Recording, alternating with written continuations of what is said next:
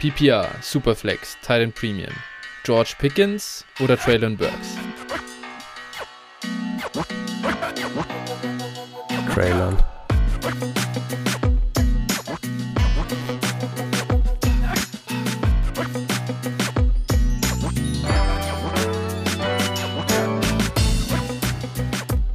Servus und herzlich willkommen zu einer neuen Folge von Dynasty Flow, der Dynasty Show von Phil und Flo.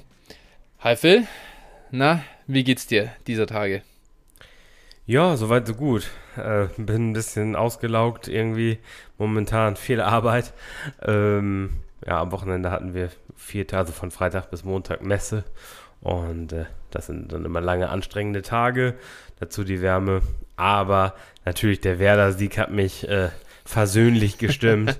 auch wenn ich es nicht, leider nicht live sehen konnte. Aber das war natürlich Weltklasse.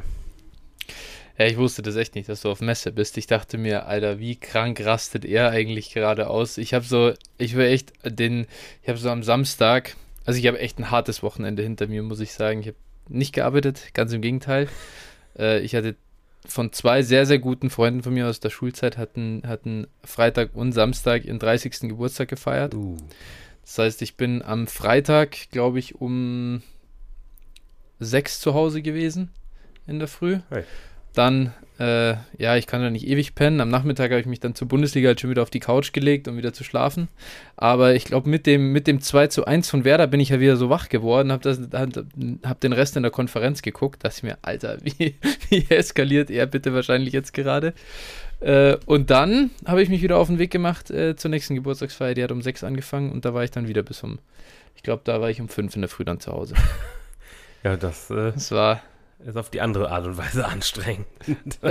Das ist so richtig, ja. Der Sonntag, Sonntag war dann aber auch wirklich, da war ich dann komplett im Arsch. Also da wäre es dann auch am Abend nicht mehr gegangen, sich wieder, sich wieder reinzutrinken, glaube ich, ins Game. Na, nachvollziehbar. ja, Aber gut, geil war es auf jeden Fall. Sind halt äh, Ereignisse, die kommen nicht allzu oft. Äh, deswegen muss man das, muss die Feste feiern, wie sie fallen, habe ich mir sagen lassen. ja, das ist sicherlich richtig. Ähm, nee. Ja, bei mir auch. Also ich wäre tatsächlich, ich hätte sogar eine Karte bekommen können für, für den Auswärtsblock. Äh, mein, mein Bruder ist hingefahren. Und äh, ja, da bin ich natürlich todtraurig drüber. An der, äh, Junge, Alter, an der da Stelle kannst noch du nur in die Tischkante beißen. Ja, auf jeden Fall, auf jeden Fall. An der Stelle auch nochmal Grüße an Tino Saurier, der im Stadion war und mir schon irgendwie in der Ja. 85. Minute hämisch das Bild in unseren Discord geschickt hat. Und äh, tja,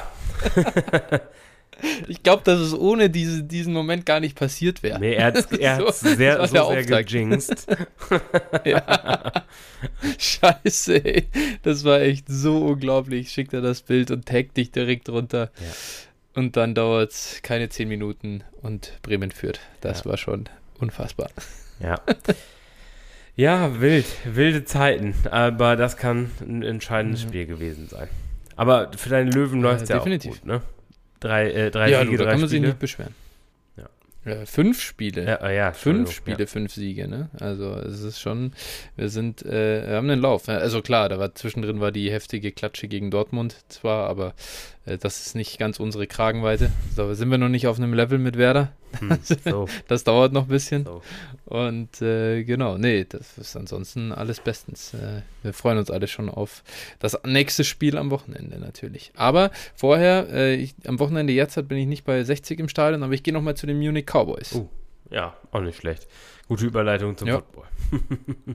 Genau, eben. Ja. Äh, vielleicht, also sollte jemand hier zuhören und auch äh, irgendwie in München beheimatet sein, äh, wäre natürlich cool, wenn man sich am Samstag bei den Cowboys sieht. Macht äh, immer Spaß, dahin zu gehen.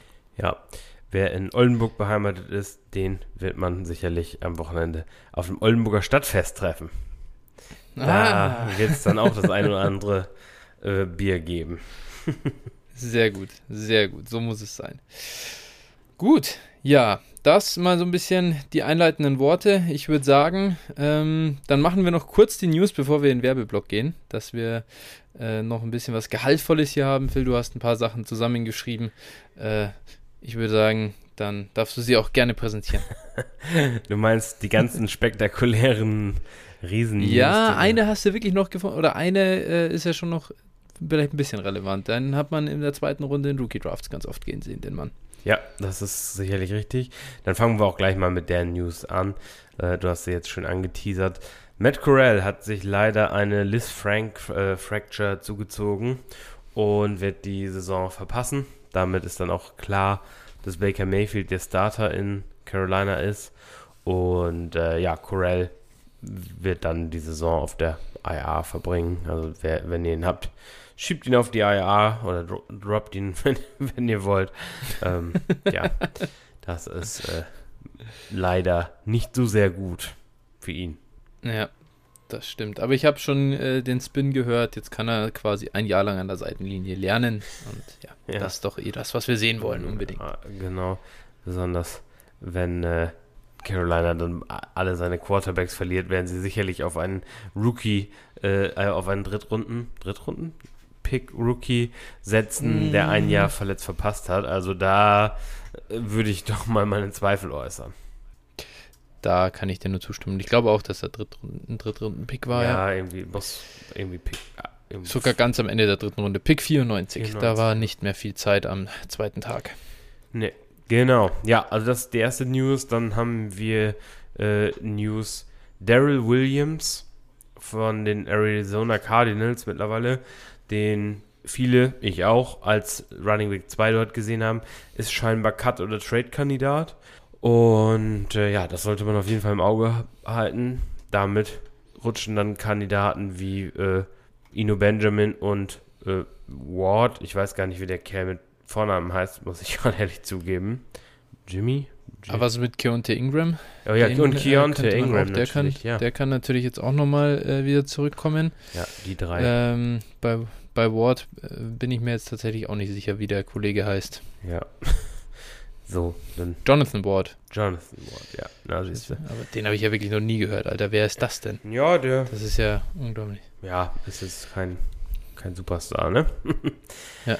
ähm, ja, genau, also auf jeden Fall, da sollte man ein Auge drauf halten, auch auf Daryl Williams natürlich, wo er landet, kann eventuell nochmal spannend sein.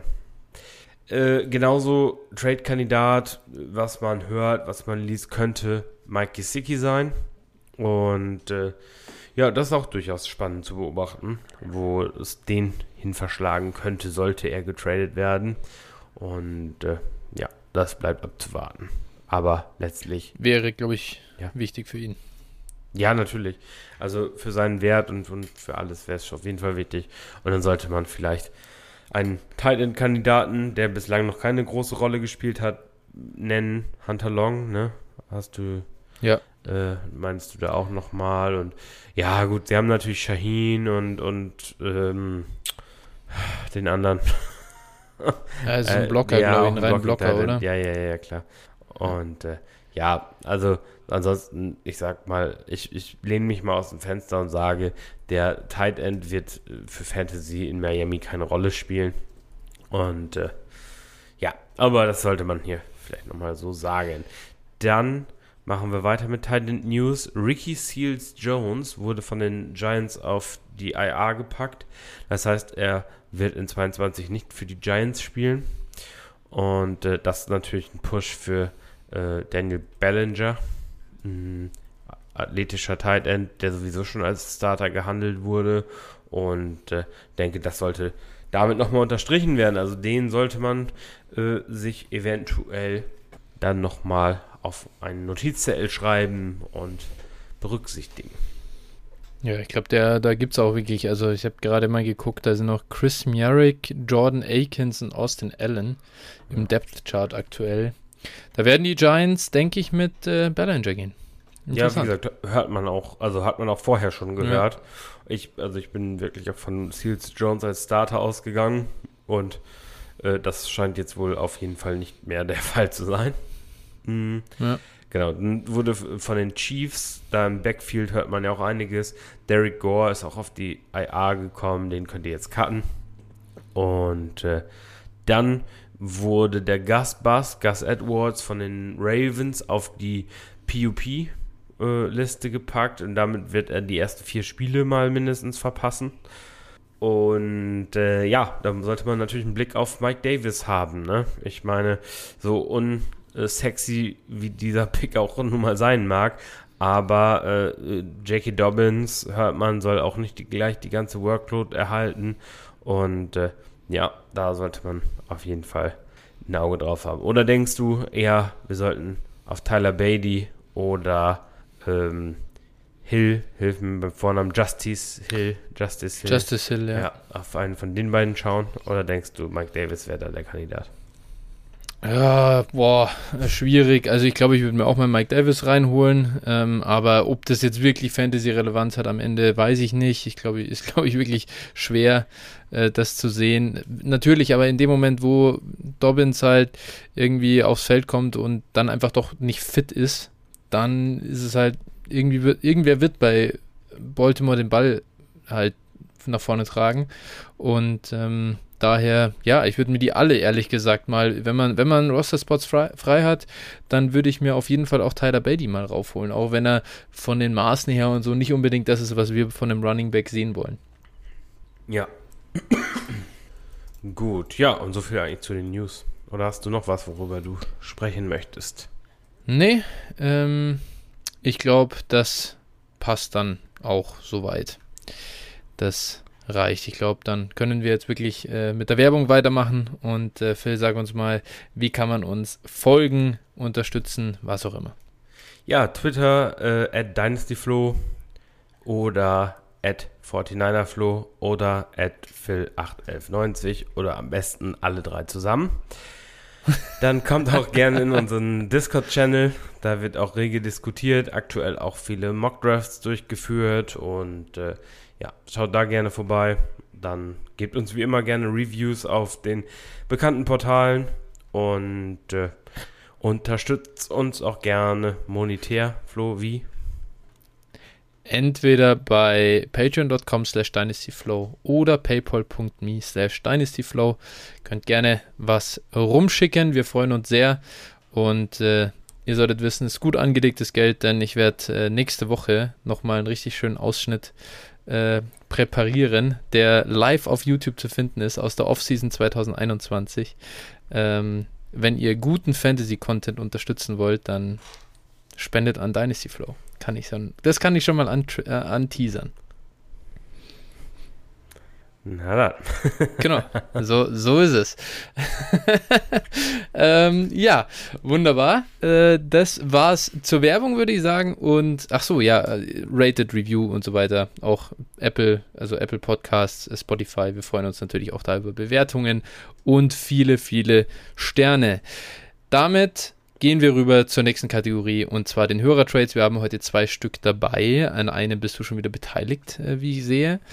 Ähm, der kam hier ganz äh, spontan noch rein. Ich weiß nicht, wie, wie lange der schon her ist. Ja, der ist schon ein bisschen her. Aber den haben wir vergessen. Der ist schon ein bisschen den her. Ja, vergessen. Okay, inzwischen. Ja, okay, gut. Aber der gehört noch rein und besprochen. Der erste, den wir aber haben, der wurde eingeschickt von Tommy H09. Das ist eine 12er PPR Superflex, Tight End Premium Liga. Ähm, er sagt, ich habe Lamar, Herbert und Watson noch auf Quarterback und wollte einen weiteren Wide Receiver haben. Glaube nicht an die große Pollard-Season und denke, nächste Saison kommt ein neuer Running Back. Äh, da sage ich hier noch mit einem leichten Zwinkern Bijan Robinson in Runde 1. PS, Watson möchte keine und allgemein sind Quarterback-Trades sehr, sehr schwer in dieser Liga. Äh, Tomja 09 bekommt hier Cortland Sutton und einen 23 Third und abgeben tut er Kirk Cousins und Tony Pollard. Phil, was sagst du zu dem Deal? Ja, kann man schon machen, ne? wenn man von Sutton überzeugt ist, wie wir es ja auch sind, denke ich. Und äh, man eben so auf Quarterback aufgestellt ist mit Lamar, Herbert und Watson. Ne? Ich glaube, dann sollte man sich da auch keine Sorgen machen. Dann wird auch ein Kirk Cousins eher wenig Spielzeit sehen und Dementsprechend finde ich das schon okay. Bei mir geht es mir geht's mit Pollard auch ähnlich. Äh, natürlich sollte Sieg was passieren, okay, klar, aber das ist, äh, hört man seit Jahren und so eine Riesenrolle spielt er wirklich nicht. Und solange Sieg da ist, mh, hm, ist er halt ein, maximal ein RB2, wenn überhaupt, wenn überhaupt eher ein RB3. Ja, ja, gut. Ist, und ja, äh, ja. dementsprechend, ja, also ich kann den Trade schon nachvollziehen ist jetzt kein äh, Trade, also ist ein fairer Deal an sich einfach. Ich äh, muss sagen, value-wise bin ich schon auf der Cousins-Pollard-Seite. Ähm, aber wenn es halt niemanden gibt, der für den Kirk Cousins was ausgibt, ähm, dann, dann ist es halt so. Äh, dann, dann kann man schon damit leben. Ich bin ein großer Fan von Cortland Sutton für die anstehende Saison und denke, der Deal kann noch sehr, sehr gut ausgehen. Auf der anderen Seite muss ich schon hier ein bisschen meine Lanze für Tony Pollard brechen. Ja, das, die Diskussion habe ich in der, in der DM erst, boah, weiß ich nicht, gestern oder vor zwei Tagen geführt.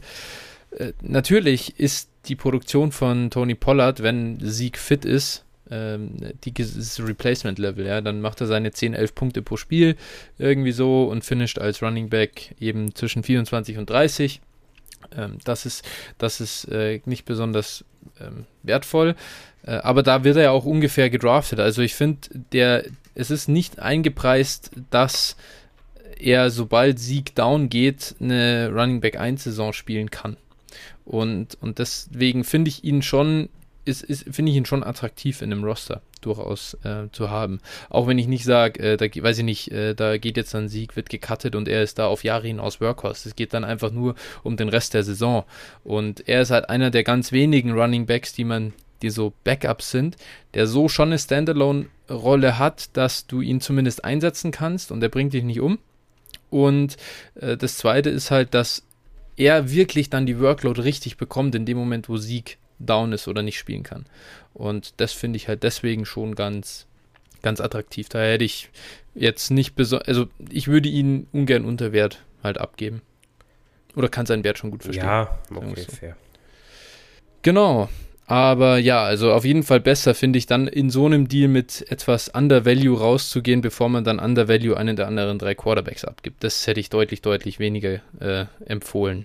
Und da, von dem her ist das völlig okay. Und also der, also Kirk Cousins hat für dich hier einfach wirklich keinen Wert im, im Roster. Das sind die Bye-Weeks von Lamar und Herbert dieses Jahr, die wirst du schon überstehen und dann geht's weiter.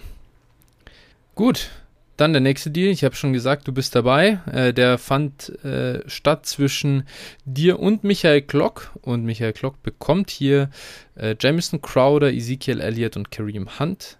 Abgegeben hat er dafür an dich seinen 23 First und Khalil Herbert.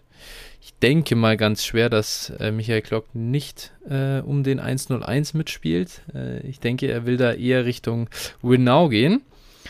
Und äh, hoff, ich hoffe mal, dass er da mit Elliott und Hunt so seine äh, fehlenden Pieces ein äh, bisschen zusammengesammelt hat an Tiefe für sein Team.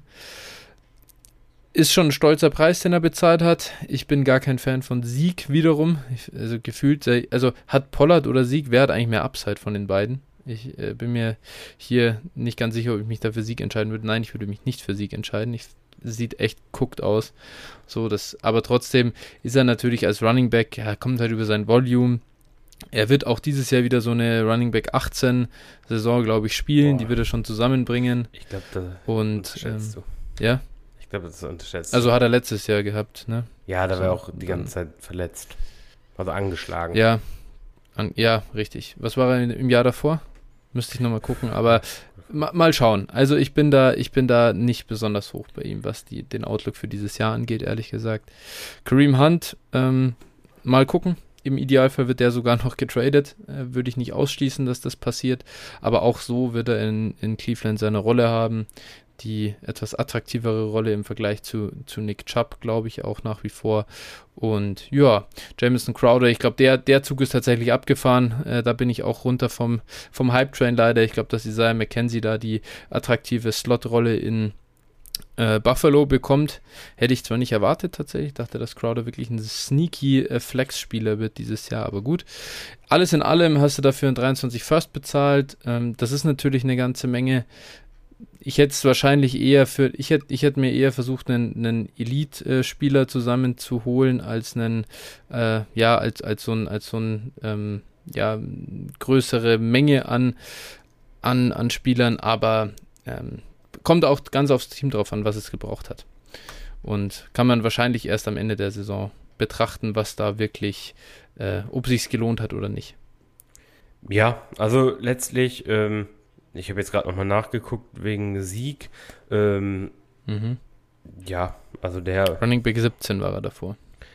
Nach Points per Game natürlich. Ich Ja, gucke ja, immer ja, Points per. Game, nicht Nee, Total nee, Points. ist auch richtig. ja. Äh, aber wie gesagt, also wenn man sich natürlich. gut, da ist auch Antonio Williams. Ja, natürlich im Split, also äh, ich sag mal, wenn man das wirklich nur auf die Saison sieht, dann Points per Game.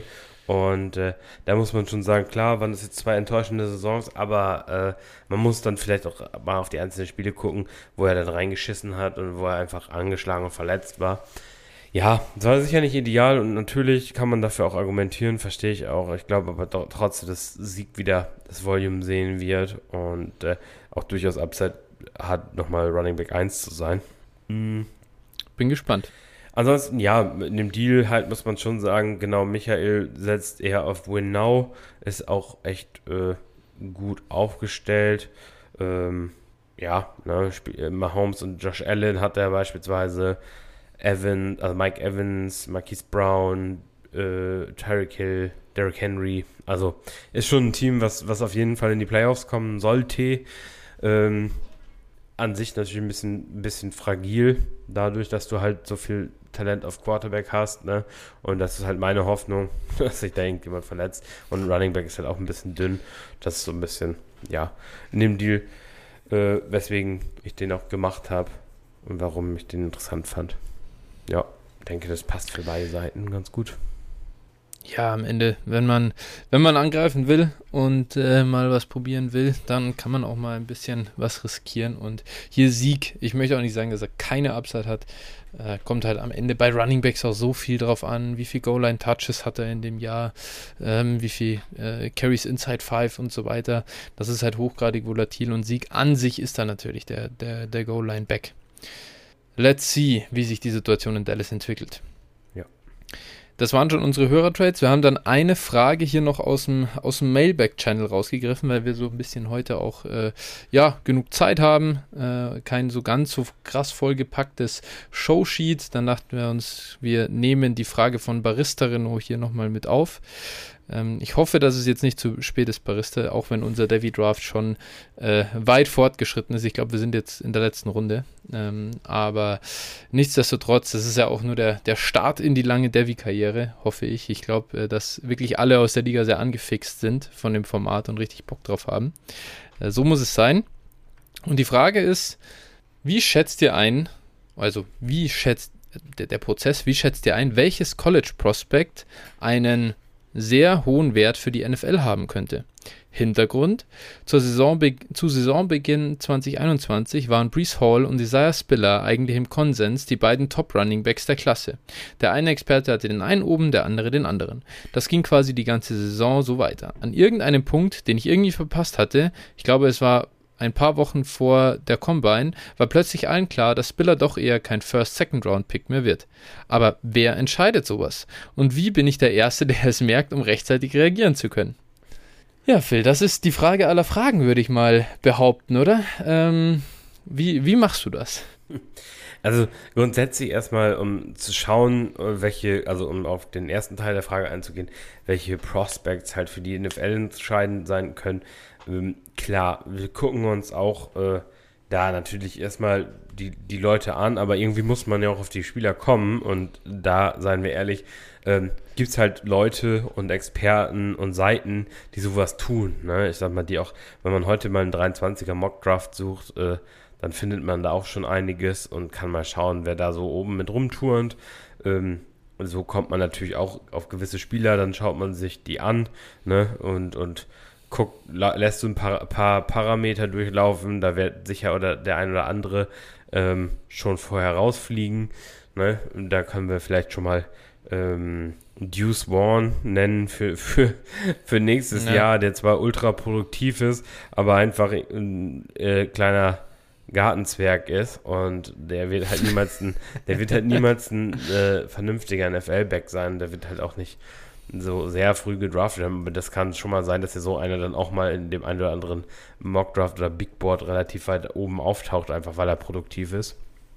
Und äh, ja, so kann man eigentlich schon mal das erste rausfiltern und dann muss man sagen, ähm, bei der Spiller Hall-Situation ähm, da kamen dann ja diese Gerüchte auf und ich glaube, das geht einfach nur, wenn man wirklich auch sich viel informiert, aktiv ist, aktiv äh, Research betreibt und dann kamen dann ja irgendwann schon diese Gerüchte auf, dass zum Beispiel Spiller äh, relativ unathletisch sein soll, also im Vergleich. Und äh, gab dann auch ein paar Indikatoren, weswegen das dann so sein könnt, konnte und nicht. Und äh, ja, da konnte man dann für sich so seine Lehre draus ziehen.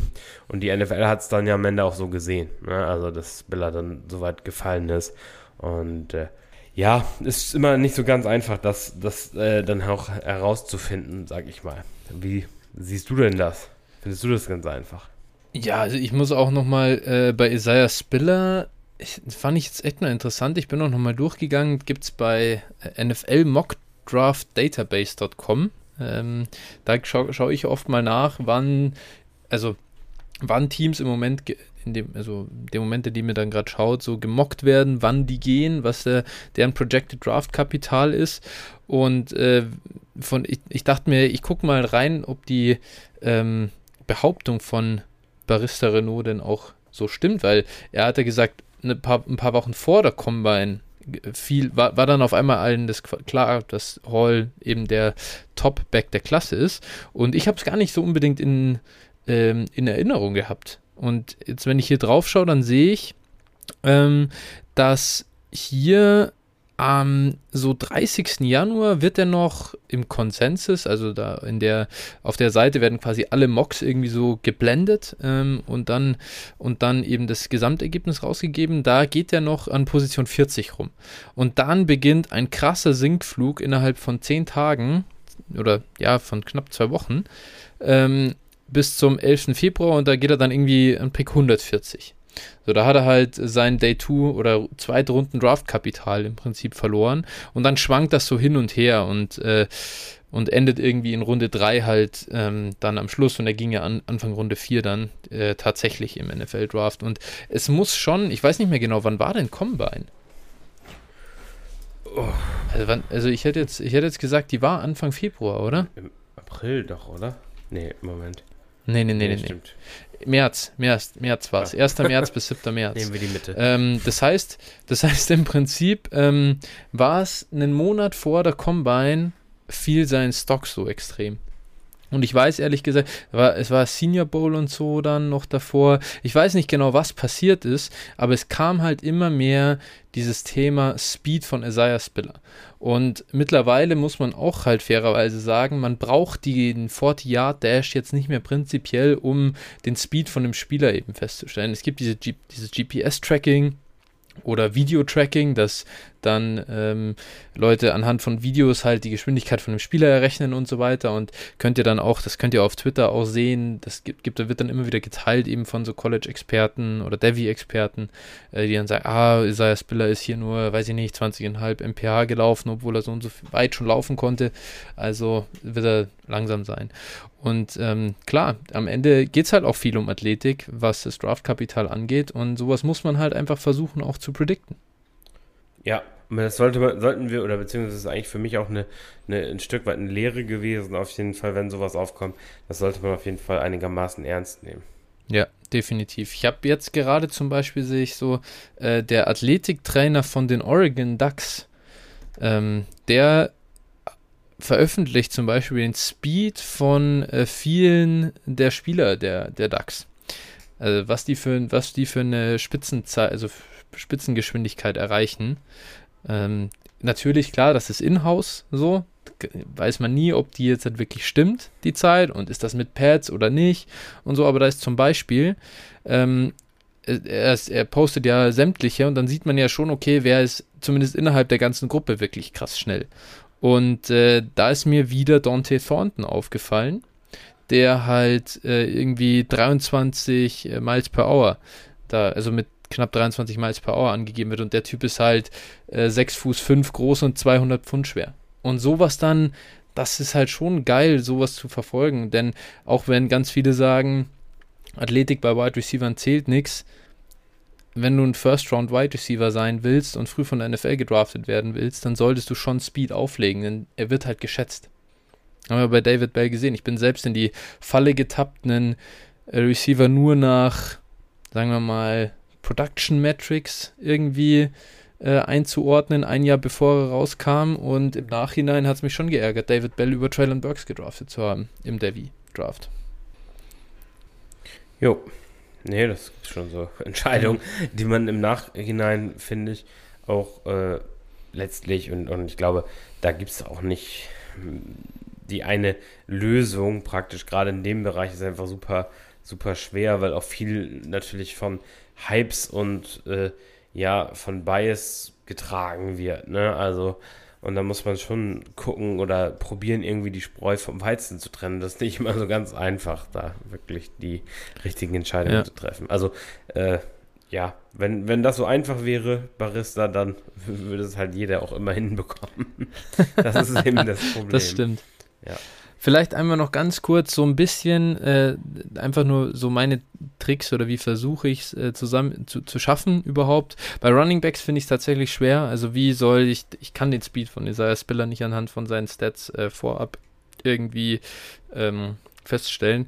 Was ich aber schon finde, was ganz gut geht, ist bei Wide Receivers und, und Tight Ends einfach nur bei der Athletik ähm, gucken, wie viel Yards after Catch schaffen die denn pro Reception. So, und das, das ist schon, wenn ein Spieler das kann, dass er Gegner aussteigen lässt, dass er vor ihnen wegläuft und so, dann macht er im Schnitt, glaube ich, einfach mehr Yards after Catch. So im Schnitt ist auch nur ein Indikator. Ganz wichtig. Ähm, auch da kann, das, das kann einfach auch mal nicht stimmen, aber diese Physis und Geschwindigkeit, die ist auf NFL-Level halt super, super wichtig. Und da ja, wie du hast ja auch schon gesagt, da trennt sich dann die Spreu vom Weizen, ähm, wenn es aufs nächste Level geht ganz interessant, ich habe heute tatsächlich mal, weil es äh, einfach so, ich weiß gar nicht mehr, wie ich drauf gekommen bin, aber ich habe mir wieder die, äh, ich habe Highlights gesehen von dem Spiel Alabama gegen LSU 2019. Also diese LSU-Offense mit Chase, Jefferson, Burrow, CEH gegen die Bama Offense äh, mit Tour, Smitty, Rux, Waddle, Najee. Ja das ist schon ein, ein geiles Game gewesen, Mann. Also kann ich jedem nur empfehlen, das nochmal anzugucken, wo man, äh, es ist unfassbar. Also ein College-Spiel, wo einfach gefühlt nur NFL-Talent rumläuft. Ja, ist vor allen Dingen so in der Retrospektive halt nochmal krasser, ne? Ja. Wenn man das dann weiß, Komplett was aus den Spielern geworden ist, ja. so dann ja. weiß man, was da für ein Talent auf dem Spielfeld stand. Ja, ja. Unfassbar, unfassbar. Alter, da, da burnt auch, ich weiß nicht, Smitty, glaube ich, drückt äh, Stingley in dem Spiel 250 Yards reingefühlt. Ja. Also unfassbar. Echt richtig geil. Das macht schon Spaß. Gut, so, das mal so zu den äh, zu College und Devi und dann würde ich sagen, wir machen weiter mit dem nächsten, also oder unserem Hauptthema heute. Wir wollen, wir haben ja schon ein bisschen auf die ähm, Contender geguckt und da ein paar Tipps zusammengesammelt, wie ihr kaufen und verkaufen solltet. Jetzt der Counterpart. Was macht ihr, wenn ihr im Rebuild seid? Und äh, Phil, vielleicht einfach, ich würde dir hier auch ähm, das Wort übergeben. Ähm, Richtung Rebuild, was machst du dann mit deinem Team, wenn du im Rebuild bist? Naja, also grundsätzlich erstmal probiere ich möglichst die meisten äh, produktiven Spieler, insbesondere aber Running Backs äh, und ältere Receiver äh, zu verkaufen. Mhm. Dann, um möglichst Picks zu sammeln, weil die halt eben, ja, wertstabil sind, beziehungsweise im Wert dann auch steigen. Und äh, ja, mir kann ein Roster-Spot blockieren, also oder auch keine Punkte scoren. Und dementsprechend das ideale Asset eigentlich für, für einen Rebuilder sind. Und äh, ja, oder eben Spieler, die eben noch, noch an Wert zulegen können. Für die trade ich halt auch gerne. Das klingt vernünftig im Großen und Ganzen. Jetzt müssen wir da auch noch äh, ein paar, das müssen wir jetzt noch ein bisschen mit ein bisschen Leben füllen. äh, möchtest du mit Buy oder Sell beginnen? Ach, ich würde einfach mal mit Buy, mit Buy beginnen. Sell, Jawohl. Sell gibt es jede Menge, glaube ich. Also ich meine, da ja. kannst du dir einfach. Habe ich auch mehr prozessmäßig äh, begutachtet, ja, tatsächlich. Ich auch. Also da kann man, können wir vielleicht so allgemein was zu sagen. Ich glaube, Spielerkandidaten, da können wir einfach das Redraft-Ranking und dann alles, was älter als 26 ist. also auf Running ja. Receiver nehmen. Ja. ja. nee, aber es, dann fange ich mal mit, mit einem Spieler an bei Buy. Ähm, ich habe es wieder Mhm. nach Po- Positionen ein bisschen geordnet, aber es, also wir können auch gerne Mhm. wieder wild. Können wir heute gerne machen. Okay. Diesmal, diesmal ziehe ich mit. Diesmal ziehe ich mit. Okay, dann fange ich mal an mit Kenny Pickett, Quarterback Pittsburgh. Ähm, der sieht, ich sag mal, immer besser aus, ähm, hat jetzt auch so eine gewisse Mobilität nachgewiesen.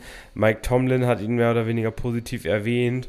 Und ähm, ja, ich jetzt gehen schon die Gerüchte los, äh, wie früh er denn wohl starten könnte. Und äh, also ich glaube immer noch nicht, dass er in die Saison als Starter geht, aber dass er zumindest diese Saison auf jeden Fall das Feld sieht. Und äh, dementsprechend glaube ich, dass er dann auch ein echt solider Quarterback für, für äh, Fantasy sein kann. Und ich glaube, oder beziehungsweise ich wei- weiß gar nicht, wie der Wert aktuell so gesehen wird, ob er jetzt schon wieder ein bisschen gestiegen ist, aber eine Zeit lang war äh, der durchaus im Keller. Und da würde ich in eurer Liga vielleicht einfach mal anfragen. Ganz fairer Punkt. Ähm, ist wirklich nach unten gegangen. In der Zeit des Training Camps und so weiter ging auch immer schon relativ spät in Rookie Drafts. Da würde ich auch mal durchaus äh, mich umhören. Mein erster Quarterback, Justin Fields. Ich bin zwar auch sehr, sehr skeptisch, was die anstehende Saison angeht. Und äh, natürlich ist es durchaus ein riskanter Buy. Das muss man schon sagen. Also hier braucht man auch nicht, äh, man braucht die Situation auch nicht schönreden. Es ist, er ist nicht super billig. Ähm, man muss schon ein bisschen Kapital hinlegen für ihn. Aber auf der anderen Seite finde ich, er hat in seiner ersten Saison durchaus Dinge gezeigt, die mir, ja, die mich hoffen lassen, dass er ein gutes NFL-Prospect ist. Clean Pocket Passing Grade bei PFF ist ganz gut. Äh, super viele Big Time Throws hingelegt, gerade auch im Verhältnis zu, zu den Turnover-Worthy Plays. Er hat halt die große Schwäche, ähm, ja, die, also auf Pressure zu reagieren. Sein Pocket Movement ist wirklich nicht gut. Ob er das, ob er das irgendwie in den Griff kriegt, ja, das ist natürlich schon, kann ich jetzt nicht sagen, weiß ich nicht. Ähm, kann natürlich auch, jetzt kann seine NFL-Karriere daran scheitern, dass er halt im Lesen von Defenses, von Blitzes und im Pocket Movement nicht gut ist. Aber wenn ich schon die Möglichkeit habe, einen potenziellen Top 8 Quarterback und also in der NFL und gerade auch, also muss er sagen, er hat ja, Top 5 Upside auch für, für, für Dynasty Rankings am Ende in, in allein durch seine, durch seinen Arm und seine Mobilität. Äh, den kriegst du jetzt im Moment schon zu einem heftigen Discount an sich und auch nicht jeder Justin Fields Manager ist, glaube ich, so super äh, zufrieden mit ihm als, als Asset im Team. Kann durchaus sein, dass der auch, äh, ja, sag ich mal, kaufbar ist. Ja, da, also da bin ich wirklich, also ich mag Fields ja auch, äh, aber ich bin da bin ich wirklich hin und her gerissen, weil, also ich habe die Erfahrung gemacht, dass ihn zu kaufen schwer ist, weil Mhm. die meisten ihn halt nicht für äh, einen Apfel und ein Ei hergeben wollen, aber ihn zu verkaufen Ja, mhm. ist auch ein Problem, weil du keinen vernünftigen Ja. Preis für ihn bekommst. Also ich habe in den meisten Ligen, wo ich ihn habe, behalte ich ihn, weil ich nicht genug kriege und ich kann Ja. ihn aber auch, auch nicht kaufen, weil die Leute halt noch einen sehr hohen Preis für ihn verlangen. Das, das war bei mir so ein bisschen das Problem mit Fields und äh, ja, Könnte mir sehr gut vorstellen, dass da nochmal ein, dass der Preis wirklich jetzt auch ähm, kurzfristig nochmal sinkt. das ist möglich. Die ersten vier Wochen, acht Wochen der NFL, der wird nicht abreißen. Er wird nicht abreißen. nee, Und äh, eigentlich ist stimmt, äh, von dem her muss man ihn im Moment kaufen. Nee, überhaupt nicht. Gar nicht. Es gibt da überhaupt keine Eile. Die Chicago Bears Offense wird nicht gut aussehen. Ähm, von dem her ein, einfach warten und nochmal ein bisschen gucken. Ähm, dann, glaube ich, werden schon noch mehr nervös und werden ihn noch verkaufen wollen. ja, ganz ähnlich, äh, den hätte ich hier jetzt noch, wer ist es für mich mit Trevor Lawrence? Eigentlich fast die exakt selbe Situation, außer dass er vielleicht ein bisschen bessere Situation jetzt, also bessere Umstände hat. Mhm, und auch ja. dieses Jahr schon eher besser aussehen könnte. Ähm, ja, wäre für mich auch so ein leichtes Buy, ist jetzt kein Strong Buy für mich, weil er eben einfach dafür auch zu Ja. teuer ist.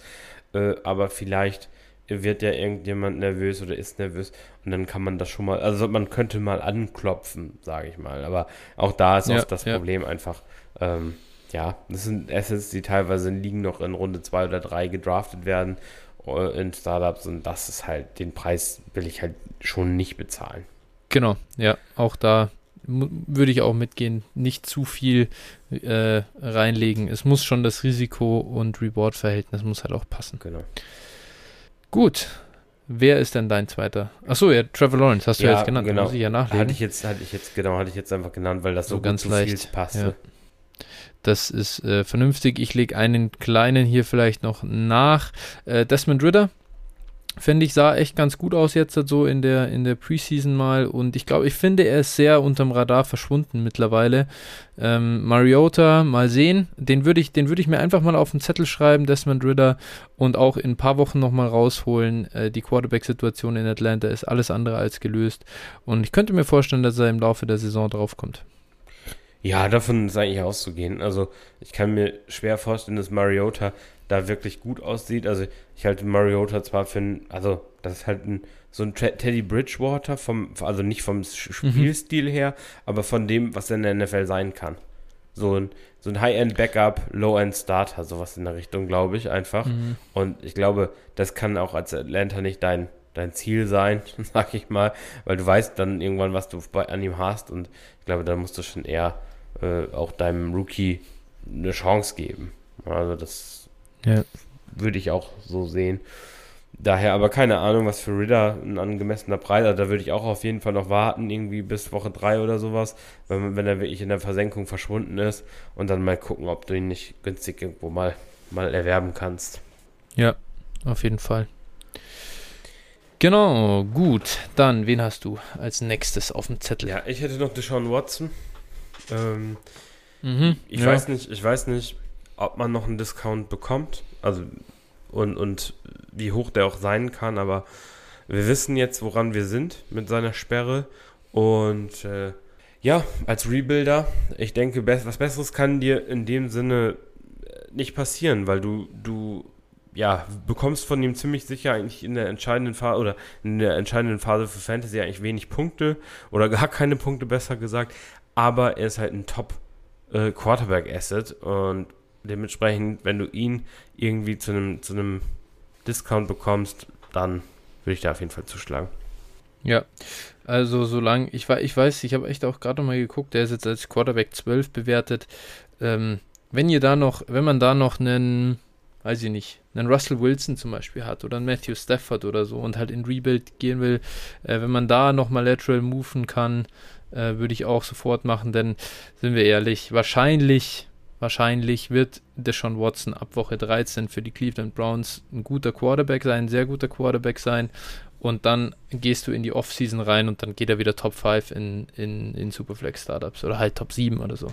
Ja, es ist halt, genau, es ist halt, äh, es könnte schon sein, dass der die ersten Spiele, der hat, ich meine, der hat fast zwei Jahre dann nicht gespielt, Ja. noch ein bisschen äh, in dem neuen System dann auch ein bisschen, dass es noch ein bisschen rough aussieht. Ähm, okay, aber die Qualität von Deshaun Watson als Footballspieler, die ist unbestritten und äh, auch nur, nur weil er menschlich halt ein Arschloch ist, ähm, wie gesagt, wird ihn das halt aber leider nicht zu einem schlechteren Footballspieler machen.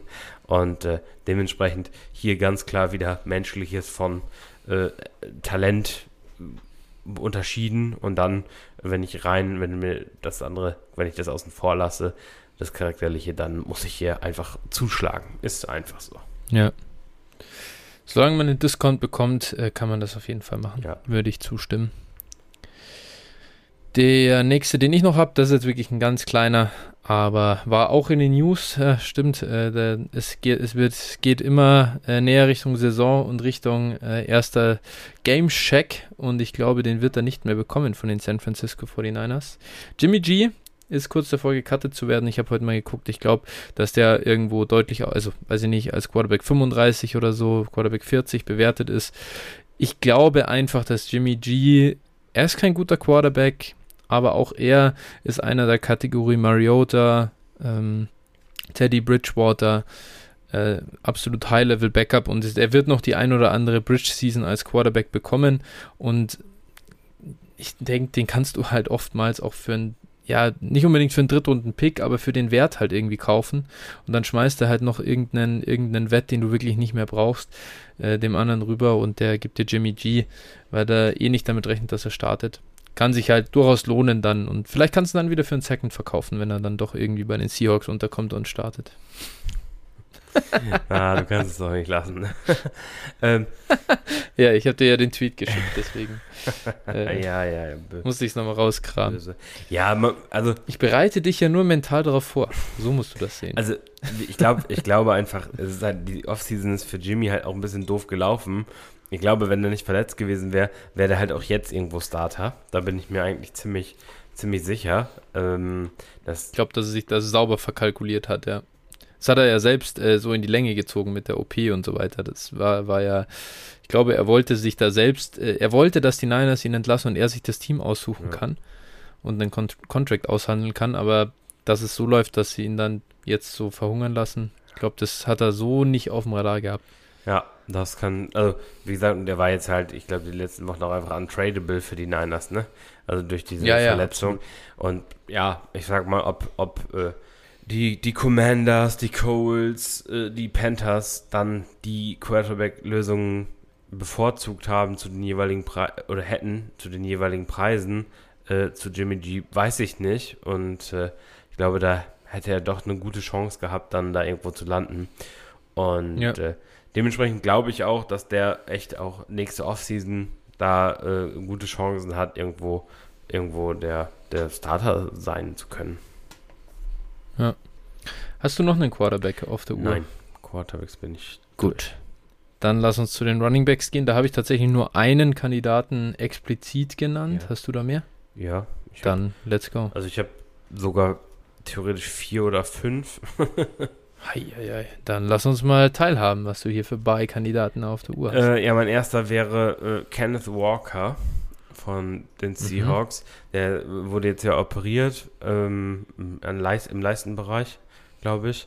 Und äh, ja, hieß erst, er ist für Woche 1 wieder fit, scheint jetzt wohl auch vielleicht sogar nicht der Fall zu sein. Mm, das lässt den Wert auf jeden Fall ein bisschen sinken nochmal und denk mal, da kann man dann mal zugreifen. Ich denke, dass der zumindest mittelfristig dann auch der Starter in Seattle, also nach der Saison, der Starter dann auch wird. Dafür haben sie ihn sicherlich gedraftet. Penny hat nur einen Jahresvertrag und äh, dann denke ich, das könnte eine ganz gute Investition sein, wenn man den jetzt vielleicht ein bisschen vergünstigt bekommt. Bei Penny gibt es doch auch schon wieder, der, der hat, als Hemi hatte der, oder? Ja, irgendwie Groin, glaube ich. Eine Groin-Injury ist sogar. Groin. Wer ist denn bei euch Running Back 3? Sollten beide nicht fit sein? Das wäre ja auch schon wieder ein Kandidat, den man vielleicht ja, auf der Uhr haben sollte äh, gerade. DJ Dallas oder ähm, Gott, jetzt oh habe ich den Namen vergessen. Homer, Travis Homer? Nee. Ah, Travis Homer. Travis, ne? Ja, ja mhm. okay. Doch, ja. da habe ich irgendwie eine Schwäche bei den Vornamen. War ein langer Tag. Das ist, äh, man, man, man, merkt, die, die zehn Tage Arbeit ohne Pause, mhm. die gehen selbst an dir die Spur los. Nee, das stimmt. Da arbeitet das hier schon mal ein bisschen langsamer. Alles klar. Gut, also das ist äh, durchaus Seattle Backfield äh, bleibt zu beobachten und ja, Kenneth Walker, ähm, glaube ich, kann man auch einfach mal aufschreiben und sich im Hinterkopf behalten. Mitte der Saison dann äh, wird das sicher auch. Ich glaube nicht, das heißt, selbst wenn er dann fit wird, dann dauert es wieder ein bisschen, um fit zu werden und so die Seattle Offense wird nicht abreißen. Da wird sicher ein Beifenster auch nochmal richtig schön aufgehen. Das, ja, das kann ich mir auch gut vorstellen. Also auch wenn Penny dann die ersten Wochen gesund ist und abliefert und es so aussieht, als ja, wenn er ja. dann der, so der klare Starter ist und ich sag mal, äh, dann können wir nur darauf warten, dass der sich wieder verletzt und äh, ja, also vorher dann Walker zu kaufen, ist glaube ich, ist glaube ich eine ganz gute Idee. Definitiv. Gut, ja, ich habe wirklich nur einen explizit und das ist Brian Robinson, äh, der Kollege, der da im Washington äh, Training Camp sowieso schon in der Preseason ganz gut aussieht. Ich glaube einfach, dass er der bessere NFL Running Back ist als ähm, Antonio Gibson, auch wenn ich es nicht unbedingt schön finde, denn wir waren ja auch hier große Antonio Gibson-Fans in der letzten Offseason, weil sehr vielversprechende Upside ähm, so vor ihm lag. Aber es hat sich nichts davon materialisiert, muss man ehrlich auch einfach dann sich eingestehen. Äh, ich habe heftig adjusted und ähm, dementsprechend glaube ich, dass äh, Robinson sich da früher oder später durchsetzen wird, auch wenn er sicher nicht diese absoluten monster-explosiven Plays wie in Antonio Gibson in der, im Repertoire hat, aber ein Down-to-Down, ähm, sage ich mal, Running Back, da ist er, glaube ich, einfach besser, was äh, versatiler im im Rushing Game und daher äh, Brian Robinson ist für mich einfach ein Kaufkandidat, weil ihm das immer noch nicht zugetraut wird von ganz vielen. Ja, und besonders, also ich weiß nicht, ob, ob, Robinson, also für diese Saison unbedingt der, der Kaufkandidat ist. Ja, vielleicht schon, okay. Äh, ich glaube halt einfach, dass nicht, dass keiner da richtig brauchbar sein wird für Fantasy dieses Jahr. Ähm, aber letztlich Robinson, natürlich, wenn er sich dann beweist, äh, dann hat er natürlich die Chance. Und äh, dementsprechend wäre ich auch eher bei Robinson at Cost als bei Gibson at Cost, muss ich ganz ehrlich, also haben wir letzte Woche ja auch schon drüber gesprochen, wo sich die, die äh, Geister ja offensichtlich auch scheiden, wie wir dann auch an der ja. Diskussion im Discord Channel gesehen haben. Und wie du schon richtig gesagt hast, ja, letzte Saison, äh, letzte Offseason musste man ja auch relativ hoch bei Gibson sein aufgrund der, der Upside, aber man, das ist halt die Kunst bei Dynasty, zu wissen, wann man halt auf dem Holzweg ist, beziehungsweise wann der Zeitpunkt ist, das sinkende Schiff zu verlassen. Und äh, ja. der ist bei Gibson eigentlich schon überschritten. Wenn du jetzt, wenn du ihn jetzt im Roster ja, hast, ja, dann kannst du halt darauf hoffen, dass du noch einen findest, der ihn dir abnimmt für einen äh, soliden Preis, aber wahrscheinlich musst du ihn im Zweifel, wenn du dann selber hoch bei ihm bist, musst du ihn dann wahrscheinlich jetzt schon behalten mittlerweile, aber ja, ja, ja. ich kann, ja. also ich kann wirklich, wenn ihr noch einen Pre vernünftigen Preis und wenn ihr noch einen Gibson-Believer findet, dann äh, verkauft ihm den, ähm, weil da sehe ich auch echt schwarz und wie gesagt, Brian Robinson kann ich daher als Beikandidaten schon einigermaßen verstehen. Ich bin da jetzt nicht so, würde ihn jetzt nicht zwingend kaufen, aber was würdest du denn für ihn ausgeben, an der Stelle mal gefragt?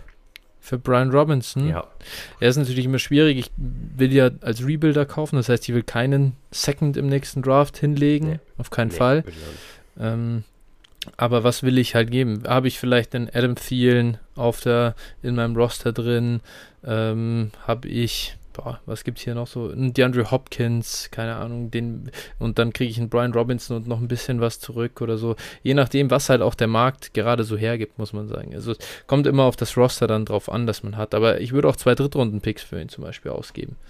Ähm, und äh, dann, dann wäre ich happy damit. Also nur mal kurz nochmal zu Brian Robinson, weil ich finde echt ein bisschen schade, dass er so auch als Prospect so, ja, wie soll ich sagen, irgendwie unattraktiv äh, gesehen wird. Der hat über 300 Touches gehabt in seinem letzten Jahr bei Alabama. Der hatte 35 Receptions. Das ist nicht wenig. Das ist ein Typ, der ist 6'1 groß, 228 Pfund schwer, äh, hat äh, 3,3 Yards nach Kontakt pro Versuch gehabt. Und das, äh, also, das ist saustark. stark das ist ein guter Running Back einfach. Und ich finde, er ist halt alt gewesen. Klar, er hing halt hinter Najee Harris fest, aber bei Alabama nicht. Also, du musst es mal überhaupt schaffen, bei Alabama so ein klarer Leadback zu sein. Das ist echt, äh, das, das zeugt von Qualität.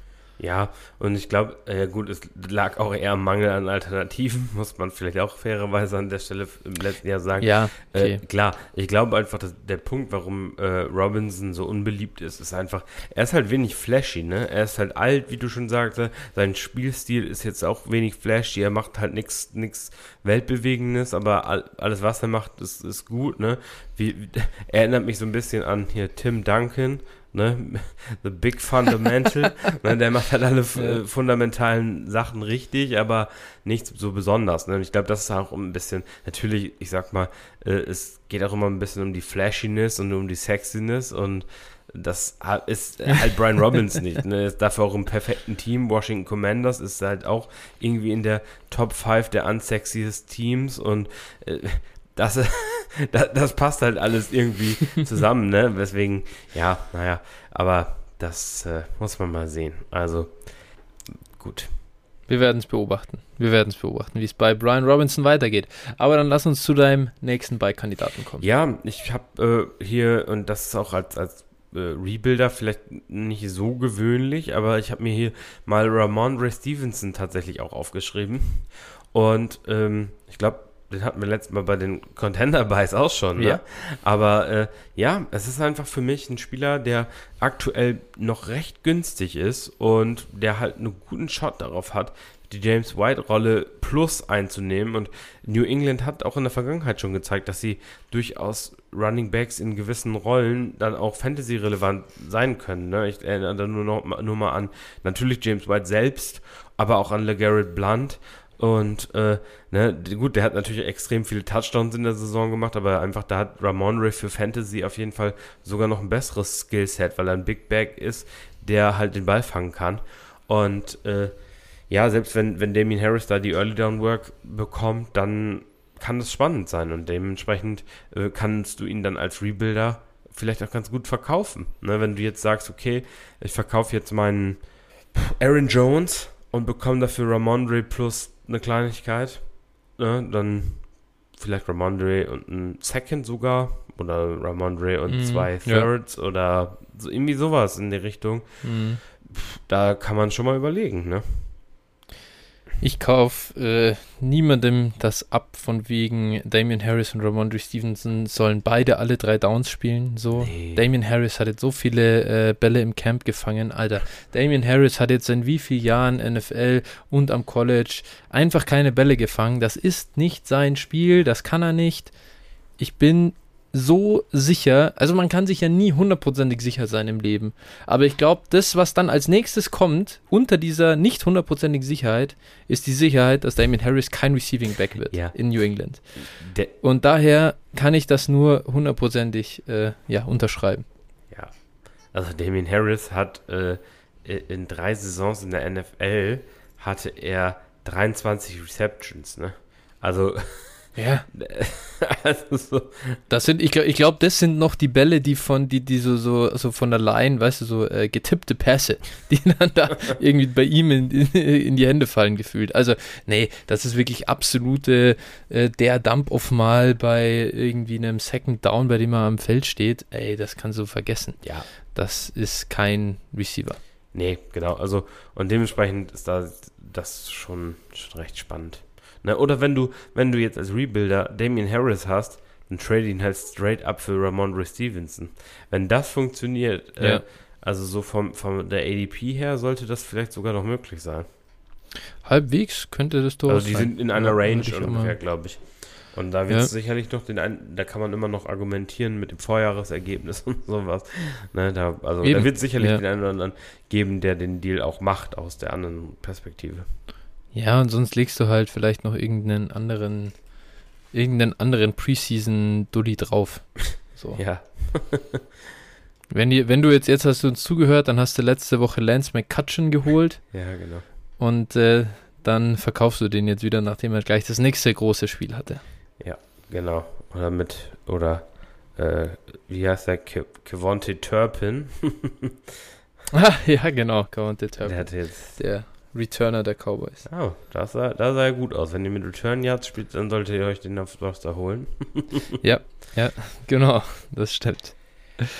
Gut, Wer ist denn dann noch ein äh, Beikandidat für dich? Denn ich habe vielleicht einmal ganz kurz, was ich mir aufgeschrieben habe Richtung Running Backs, generell Backup Running Backs einfach holen.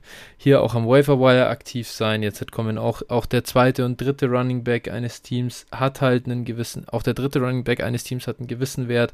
Da versuchen, wer vor die letzten Wochen und Monate sich Mühe gegeben hat und Jalen Warren von den Steelers gerostert hat, der hat jetzt wahrscheinlich den äh, Backup Running Back der Steelers eben für 0 Dollar Farb geholt. Wenn Najee irgendwas passiert, ist der auf einmal was wert, dann sieht der vielleicht noch ganz gut aus. Schon hast du wieder ein Asset, das du dann verkaufen kannst. Und das ist freies Geld, sage ich mal, das am Waiver rumliegt. Das musst du als Rebuilder äh, unbedingt mitnehmen, denn auch wieder wichtig, wir sprechen ja nicht vom Rebuilder, der jetzt halt schon 7, 23 Firsts da in der Bank hat, äh, auf Quarterback zwei Elite-Spieler sitzen hat, drei junge Wide Receiver dazu und es fehlen nur noch die Running Backs, sondern es geht ja schon auch darum, ah, scheiße, ich bin echt, ich hab's, ich hab's Team an die Wand gefahren, da ist nicht mehr viel Value da oder ich habe einen Orphan übernommen, das war scheiße gemanagt. Jetzt muss man sich in kleinen Schritten wirklich wieder ranarbeiten. Und äh, du hast halt einfach jetzt auch nicht diesen Value im Team, äh, dass du dir luxusmäßig äh, das ganze Wave schenken kannst. Ja, genau, richtig. Das ist das. Soll ich meinen nächsten Kandidat machen? Yes. Ich habe Damian Pierce von den Houston Texans. Das sieht so aus, als wenn Mhm. der der Starter sein könnte. Und da würde ich jetzt einfach mal in den Raum werfen, so Spieler wie Antonio Gibson oder Josh Jacobs, wenn ihr den habt, Mhm. den einfach mal straight up für Damian Pierce zu bieten. Weil Damian Pierce, wenn er der, da wirklich der Starter sein sollte und dann abliefert, äh, dann kann es gut sein, dass es einen in der Liga gibt. Ich meine, das haben wir nicht zuletzt bei Michael Carter erlebt oder vorher bei Devin Singletary, der für solche Spieler dann einen First bezahlt. Ne? Und dann sollte man ihn auch verkaufen. Aber so macht man halt aus solchen, also so, so wandelt man halt so äh, down-trending Assets wie Josh, Josh Jacobs oder Antonio Gibson halt noch einen First um, wenn man ein bisschen Glück hat. Das ist natürlich auch ein gewisses Risiko, Ja. ganz klar. Aber ich glaube einfach, die Wahrscheinlichkeit dann für so einen First zu bekommen, äh, ist dann höher als für, für die genannten Spieler. Ich glaube auch gar nicht, dass du so viel bezahlen musst für ihn, oder? Es sind Gibson und der, sind, die schon auf einem Level? Boah, also Ich müsste ich echt mal, müssen wir mal gucken. Also, Also, weil ich bin kein, ich bin jetzt kein großer äh, Damian Pierce Fan, muss ich, muss ich ehrlicherweise gestehen, aber ähm, deswegen, ich weiß jetzt nicht, an, an wo, wo er im Moment geht. Aber ich check's mal kurz. Ja, ja, doch, dürfte, das dürfte ziemlich, ziemlich gut passen, tatsächlich. Ja, also in, Ja, in, ich bin, ich bin auch bei Damian Pierce im Zweifel, wenn es darum geht, äh, Gibson oder er, schätze ich. Ich glaube, das muss man Ja. schon, muss man schon ehrlich so sagen. Genau, und darum ging es mir jetzt einfach. Es ist jetzt für mich nicht, ich gehe jetzt nicht los und investiere jetzt meinen 23er Early Second in Damien Pierce halt. Ja. Ne? Auch weil auch das, auch das kann sich auszahlen, okay, aber das ist nicht das Risiko, was ich da unbedingt eingehen will. Es geht mir eher darum, Ja. ich habe jetzt Josh Jacobs oder Gib- Gibson und werde die halt schwerlich los und habe jetzt vielleicht Ja. Damien Pierce sitzt jetzt vielleicht bei einem bei einem äh, ja eventuell Contender auf dem Roster und dann geht man da hin und sagt einfach ey ne will, willst du nicht einen von den Spielern haben die können dir vielleicht mehr Punkte liefern oder haben in der Vergangenheit ne wie das halt so ist das wird den Deal wird wahrscheinlich auch noch nicht mal mehr jeder nehmen heute ne ist ganz klar aber Mhm. ich glaube, das ist ein Deal, wo du zumindest eine, eine Aussicht auf Erfolg hast. Wenn, Ich äh, kann dir da nur zustimmen und finde, da kann man gleich den, den nächsten Kandidaten, sage ich mal, wieder mit aufnehmen. Der hat aber deutlich weniger Preseason-Hype bekommen und war auch in meiner, äh, bei meinen ähm, Contender-Buys dabei. Er ist mir jetzt gerade eigentlich so gekommen. Der, nachdem du schon hier getrickst hast und einfach einen generellen Buy reinnimmst, mache ich das auch. Isaiah Spiller, wir haben heute schon ausführlich über ihn gesprochen, ähm, richt auf, aufgrund der ja, äh, Devi-Frage. Ähm, ich finde ihn echt alles in allem unterschätzt. Jetzt ist er auch noch verletzt ähm, irgendwie und ja, da äh, und ist jetzt im Moment Week to Week. Also mal schauen, ob er überhaupt äh, zum Season Opener fit ist. Ich glaube nicht. Ich glaube, dass da ab Woche 2, 3 irgendwas kommt. Auch Isaiah Spiller würde ich mir mal einfach ins Notizheft schreiben und wenn ihr da eben auch, es ist, finde ich halt auch ein attraktiver Spieler, zu dem ich quasi switchen würde von diesen in Anführungsstrichen verbrauchten ähm, Oldies, die euch, die vielleicht noch eine produktive Saison äh, im, im Köcher haben, aber die euch nichts bringen. Isaiah Spiller gehört im Vergleich dazu die Zukunft. ja, und ich glaube, Spiller ist ja sogar noch günstiger zu haben. Ne? Also, ich glaube, Ja, safe. ich glaube da Fall. brauchst du halt noch nicht mal so einen Spieler investieren, die ich jetzt genannt habe, aber ich glaube, da kriegst, krieg, kommst du schon deutlich günstiger dann ran. Denke ich auch. Denke ich in der ähnlichen Range wie Ramondre und, und Harris, oder? Ja, ich glaube ich glaub sogar tatsächlich noch ein bisschen später. Noch günstiger? Ja, ja okay, Ja, krass. also- ja, das wäre natürlich nice. Auch ein Rashad Penny zum Beispiel wäre jemand, den ich dafür gern abgebe. Wenn ich den noch habe. Und äh, jetzt sind wir halt wieder mehr im Redraft-Modus, in Anführungsstrichen. Ja. Äh, alle haben wieder mehr Bock auf Gewinnen. Auf einmal wird Rashad Penny als Starter der Seahawks wieder interessant. Ja. Und dann Ja, das ist halt auch auf ins letzte Hurra. Ja, Penny ist natürlich dann auch so oder so ein Ri- Riesen-Sell, egal was ich mache. Ja, ja, absolut. Genau. Ja, ich, ich hätte jetzt hier noch, ähm, und da will ich jetzt gar nicht zu sehr drauf eingehen, aber ich hätte Mhm. jetzt noch die beiden Whites, Rashad White und Samir White. Ja. die sind beide eben Mhm. ähm, ja, wenn ich, wenn ich Josh Jacobs schon verkaufe, dann kaufe ich halt Samir White. Äh, einfach weil der von, dies, von diesem Re Regime gedraftet wurde. Sah auch in der Preseason okay aus und ne, den nehme ich halt zu einem angemessenen Preis. Ne? Und ja, äh, ja. Rashad White, ja, sah halt gut aus, leider Lenny vor der Nase, ne? Aber wenn was passiert, dann ja. nehme ich halt vielleicht Rashad oder er kann vielleicht auch in der Offense so eine Rolle spielen. Das ist halt das so. Ja. ja. Samir Wise ist einfach auch ein geiler Rusher, muss man sagen. Ja. Der wird wahrscheinlich im Passing Game wirklich nicht viel Value haben, aber das ist ein geiler Rusher. Hat man auch direkt wieder gesehen. Ja. Gut, dann würde ich sagen, rüber zu den Wide Receivern. Ähm, ich starte mal mit einem ersten, der ist sehr obvious, Calvin Ridley. Ist natürlich im Moment günstig äh, zu haben. Ähm, keine Ahnung, ehrlich gesagt, ob er wieder spielen wird nach diesem Jahr und so. Ich, ich finde, dieses ganze Gambling-Ding und so, das ist mir, mir ist das alles auch ein bisschen shady, was die NFL da machen will. Sie hat ihn ja, glaube ich, auch nur erstmal ein Jahr gesperrt und schaut sich die Situation dann nochmal an wenn ich es richtig in Erinnerung habe, ob sie ihn quasi, dann sind wir wieder in diesem Reinstatement-Ding und so, so wie das auch bei Josh Gordon war, glaube ich. Äh, und ja, da einfach mal gucken, was passiert. Im Moment kann man davon ausgehen, dass er nächstes Jahr dann wieder spielt. Ähm, was er dann für einen Wert haben wird, muss man auch mal sehen. Der wird dann nicht auf einmal wieder ein Second- oder Drittrunden äh, Startup-Pick werden, natürlich. Aber trotzdem kannst du ihn im Vergleich zu jetzt, wird er schon äh, ja, vier, fünf Runden irgendwie im Startup zulegen, denke ich. Und daher würde ich mal äh, den im Moment als, als Buy-Kandidaten mit aufnehmen. Ja, alles gut. Also äh, du wirst in ihn nicht mehr als einen Drittrunden-Pick investieren müssen. Und äh, wenn du ihn jetzt irgendwie in einem Deal mal mit aufnehmen kannst oder sowas, dann kann man das schon machen, ja. Also. Ja.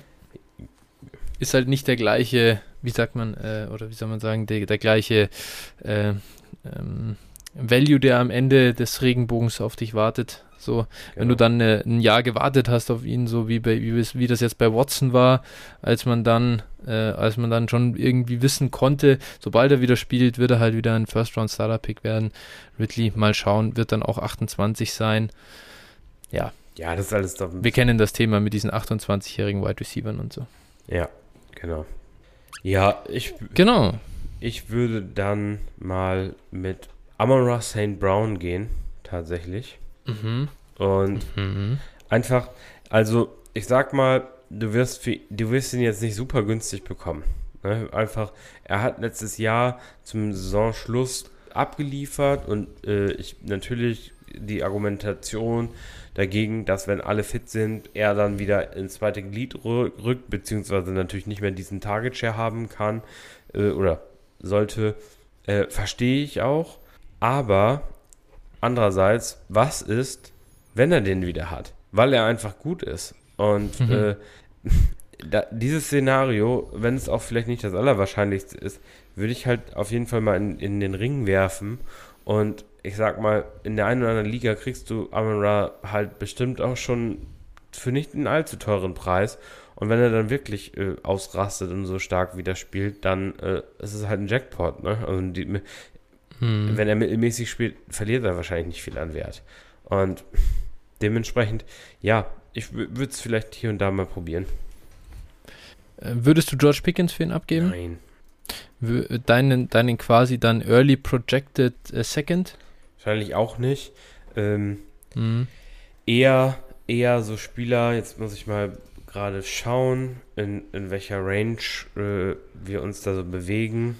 Aber wenn ich jetzt als Rebuilder sage, okay, ich habe jetzt hier noch Keenan Allen im Roster rumsitzen und sage Keenan Allen gegen Amon Ra und ein Third beispielsweise. Ich glaube, das sollte man auf jeden Fall machen. Mm. Ja, ich denke, ich denke, man muss wahrscheinlich auch ohne den Third damit leben können, oder? Also, ja, war jetzt so, so eine Idee einfach mal. Mh, hm. ja, ja, absolut. So, also sowas, sowas in die Richtung könnte ich mir, könnte ich mir da vorstellen, auf jeden Fall. Ja. ja. Oder, keine Ahnung. Ich würde auch einen Jerry Judy abgeben für Amon Ra und, und vielleicht, da würdest du sogar vielleicht noch was auf Amon Ra dazu bekommen. Ja. So, also könnte auch, durchaus sein. Ist jetzt nicht der ja. jüngste Spieler, den man, den ich jetzt genannt habe, aber ähm, war nicht der älteste Spieler, aber sowas in die Richtung wären so Namen. Oder wenn ich jetzt als Rebuilder Michael Thomas im Roster habe und dann einfach mal probieren, straight ja. up für Amon Russell hm. Brown zu traden. Ich glaube, das wird, wird hier und da klappen. Ja. Ja, da kann man dann halt auch im Notfall halt einfach auch noch ein bisschen was drauflegen. Irgendwas ja, anderes ja. versuchen, noch, noch was, noch, noch einen anderen Spieler zu finden im Roster, der auch noch entweder produktiv ist oder ein bisschen Preseason-Hype und so irgendwie halt, um sich zu verjüngen auch und um den nächsten Shot zu haben auf, auf einen Spieler, der wirklich an Wert zulegen kann. Ja. Also sowas, das würde ich durchaus auch mal machen. Ja. Guter Punkt. Okay, ich habe dann noch ein paar Spieler. Ähm, ja, ich habe so ein bisschen mir auch gedacht, was ist, wenn man halt für seine Spieler keine Picks einfach mehr bekommt? Was ist, wenn es ein Backup Running Back ist, ähm, den, der, der, dann, der dann irgendwie vor einer guten Woche steht, aber der andere will einfach keinen Second für ihn ausgeben, den Third hat er nicht. Keine Ahnung, was sind Spieler, die ich dann auch versuche, äh, vielleicht einzukassieren, die einen sehr, sehr, sehr niedrigen Wert haben, aber wo ich glaube, dass sie aber ich persönlich glaube, dass sie undervalue sind. Da ist natürlich Jacoby dabei. King Kobe muss ich auf jeden Fall nennen an der Stelle. Es bringt ja, es bringt ja einfach nichts. Äh, LaVisca, LaVisca Chenault. Ich hoffe einfach, dass die Jaguars ihn cutten und er woanders äh, eine gute Rolle spielen kann. Und als dritten hätte ich noch Russell Gage. Äh, alles Spieler, die halt irgendwie relativ viele Targets äh, bisher in ihrer Karriere äh, verdient, sich verdient haben und die wirklich sehr, sehr, sehr billig sind. Und äh, daher mal sehen. Ich weiß nicht, ob die nicht noch ein bisschen Upside haben. Ja, das weiß ich halt nicht, ne? Also, das Problem ist halt bei, bei zum Beispiel einem Russell Gage ist das Problem, mhm. ähm, ja, wo ist sein aktueller Wert? Der wird wahrscheinlich jetzt Early Third gesehen oder wurde er, ja, weil das jetzt noch wird, aber für den Third so und äh, die Frage ist, wie gut muss Russell Gage sein, damit du 23 Second oder einen Second für ihn bekommst halt, ne? Puh, das, ist, das fällt mir halt schwer. Also klar, ist jetzt nicht unmöglich, aber das ist schon echt schwierig, schwierig. Ja, man muss dann wirklich auch viele designen. Da gebe ich dir schon recht. Dann geht es halt wieder los. So, dann äh, bekomme ich dann, wenn Russell Gage gut spielt, bekomme ich halt dann wieder einen äh, der Rookies, die ich, die irgendwie in der zweiten Runde gegangen sind. Kann ich mich dann da so langsam hocharbeiten. Also ich würde auch nicht, ich sage jetzt auch nicht, dass du dann das Gage oder Jacoby jeweils ihren Wert jetzt halt vervierfachen werden. Das würde ich jetzt auch, halte ich jetzt für ausgeschlossen. Aber ähm, Baby Steps, Alter. Das hilft ja nichts. Ja. Okay. Hm. Ja, ansonsten hätte ich noch DK Metcalf auf jeden Fall. Mhm. Ich meine, mhm. der ist ja ein, einig, also ich finde, also da ist der Markt auch schon echt, also hat vielleicht sogar schon ein bisschen überkorrigiert. Und da würde ich einfach mal gucken. Ich habe jetzt mal gerade hier auch äh, Keep Trade Cut aufgemacht, um einfach zu sagen, okay, mhm. wo, wo kann man sich da bewegen? Und er ist in einem Tier mit Tyreek Hill beispielsweise. Und ich glaube ja. nicht, ich glaube nicht, dass du Tyreek Hill straight up für die, also dass du DK Metcalf bekommst, straight up für Tyreek Hill. Also das halte ich für, für nicht möglich, aber zumindest, wenn du da dann nochmal was drauflegst und hast dann vielleicht noch irgendwie, pff, gute Frage, irgendwas älteres, Produktives, ähm, ja. so der klassische Adam Thielen. Der klassische Adam Thielen oder auch wenn du ja, Robert Woods zum Beispiel, auch aus der mhm. vielen 2.0, finde ich so ein bisschen. Ähm, ja, ja. Tyler Lockett wäre hier noch ein Begriff natürlich. So, solche Spieler, ähm, also wenn du so einen dazulegen kannst, und da würde ich sogar vielleicht noch irgendwie eine Kleinigkeit drauflegen, um äh, DK mhm. da zu bekommen. Also das wäre für mich auch ein absoluter äh, Must-Have-Deal, ne? Oder mal, wenn du jetzt Mike ja. Evans hast und legst da noch was drauf, um, um DK zu bekommen an einen Rebuild, äh, an einen Contender. Sowas wäre eine ja, gute ja. Sache. Absolut, der ist nämlich wirklich äh, unterschätzt. Äh, kann ich dir nur zustimmen. Ähm, das ist ein durchaus interessanter Spieler. Jameson Williams, glaube ich, kann man an der Stelle, äh, sehe ich gerade, ist in einer ähnlichen Region unterwegs. Den kann man sich auch mal an sich äh, überlegen, einfach weil ich glaube, dass da auch so ein bisschen ins Notizheft auch wieder schreiben, äh, der wird auch verletzt, also erstmal so auf der Injured Reserve sein, während dann alle anderen Hype kriegen und so weiter und ihn, weiß ich nicht, so wie, wie halt, wie halt alle Fantasy Manager so sind, wird er dem ein oder anderen in Vergessenheit geraten und der Hype wird sich sehr, sehr legen. Ja, er ist der Pub auch, ne? Also die ersten vier Spiele wird er genau. als safe verpassen Und wenn man dann so in Woche 2, 3 da mal anklopft, warum nicht? Ja, ja, genau. Gut. Ähm, das wäre es bei mir schon gewesen mit den Receivern, die ich konkret besprechen wollte. Wie schaut es bei dir aus? Gibt es noch was? Ja, ich hätte vielleicht noch, und das folgt so ein bisschen dem Jameson Williams äh, Muster, zwar ist der jetzt wieder fit, mhm. aber ich würde vielleicht noch Christian Watson mal nennen. Weil, also klar, bei mhm. all dem Hype um Romeo Dubs äh, ist da, also der auch gerechtfertigt ist, meiner Meinung nach, ähm, alles mhm. okay, aber Christian Watson hat hohes Draftkapital bekommen und wird, glaube ich, mittlerweile also schon so fast äh, vergessen. Und ich weiß nicht, also ich bin jetzt kein riesen Christian Watson-Fan und sage jetzt, der wird hier, wer weiß, was sein, aber naja, also wenn ich den irgendwie ganz günstig bekommen kann und einer sagt jetzt, boah, Dubs ist jetzt da, äh, Watson wird völlig irrelevant sein, dann äh, gucke ich doch mal vielleicht, dass man den auch in einem Deal so als, als bevor ich einen Third nehme, nehme ich vielleicht auch Watson. So als Throw-In. Oh ja, ja, ja. Äh, wie, wie siehst du Dubs versus Watson 1 gegen 1? Ja, ist schon, ist schon schwierig. Ich glaube, den würde ich, würde ich aktuell in keine Richtung machen. Ne? Also die sehen für mich, okay. sind für mich ja. value-mäßig ziemlich auf einem Niveau. Beide irgendwo. Ja. Ne? Also ich glaube, ich glaub, wenn ich den einen hätte, würde ich nicht für den anderen traden. Also so straight up. Also es ist richtig, es ist richtig krass, wie da der Value, sag ich mal, wirklich nach unten ging seit Rookie Draft Season, oder? Also bei Watson. Ähm, ja. Der ging ja, also gefühlt ging doch der in jedem Rookie Draft in der ersten Runde. Und würde das ja, jetzt im Moment oder Anfang noch. Zweite, genau. Oder halt ja. erst, erst der Anfang zweite, ja, manchmal auch noch, das stimmt. Ja, ich, also mittlerweile wäre wär er wahrscheinlich, äh, wenn überhaupt, ein Late Second, ne? Ich glaube auch, dass er sich langsam auf Late Second an sich so, oder mit, mit to Late Second. Ich glaube, er hat auf jeden Fall schon eine Runde verloren. Man muss immer dazu sagen, diese Ende erste Runde, das hat niemand gern gepickt. Da in nee. der Ecke. Das war halt äh, ugly. Es war keine gute Draft Class, deswegen man braucht jetzt auch nicht sagen, da hat jemand einen First einen richtigen First in Anführungsstrichen investiert. Aber es geht auf jeden Fall wirklich, es ging deutlich nach unten. Aber gut, ähm, das nur kurz eingeworfen. Mal sehen, wie es dann weitergeht. Ich glaube, zum richtigen Preis ja. muss ich auch sagen, jetzt äh, wäre ich durchaus auch mal dabei, ihn einzukaufen und einfach zu gucken. Ja, es gibt halt, das Ding ist halt, ich, ich gucke jetzt gerade so ein bisschen auf die Rookie-Rankings, es gibt halt auch Faller, ne? Ich sag mal, John Matchy beispielsweise ähm, ist ja, halt klar. auch okay. aus ja. allem rausgefallen, ne, logischerweise.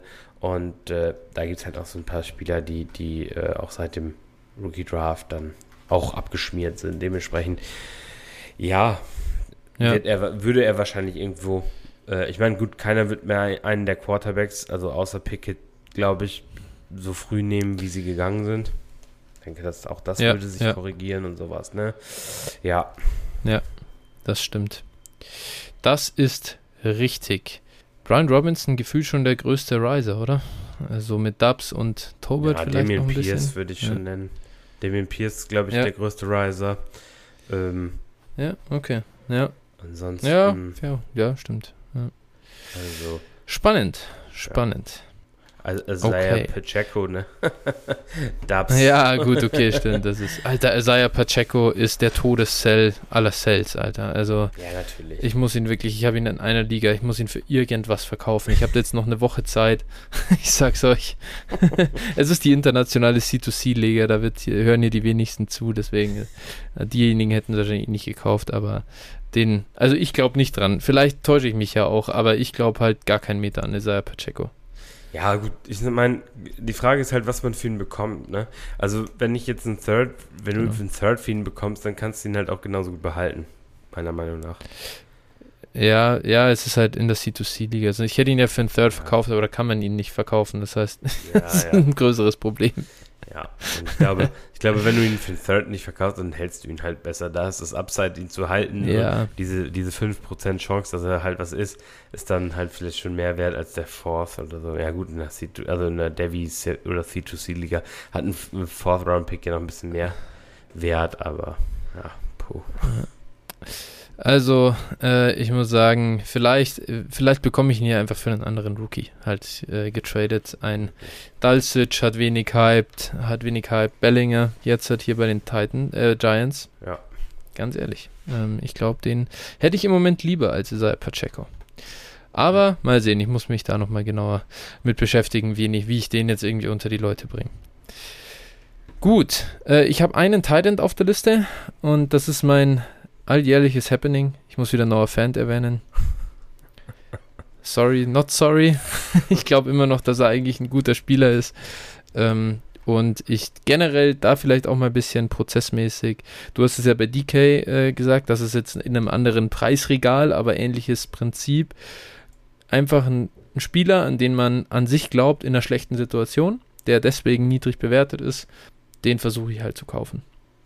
Ja, ja, ich bin jetzt, ich bin jetzt ja, bist, Fan, bist, Fan. Ich, ich, weiß, du bist von Noah Fan nicht überzeugt. I know, I know. Ja, alles okay.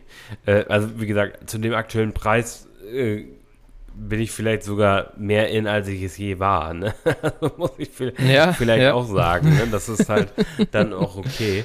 Ja. Mh, mm, weil du halt nicht so viel ausgeben musst. Äh, ja, also ich, ich würde hier, ich würde hier, und das ist bei High, ist mir klar, aber ich würde hier vielleicht sogar Kyle Pitts nennen.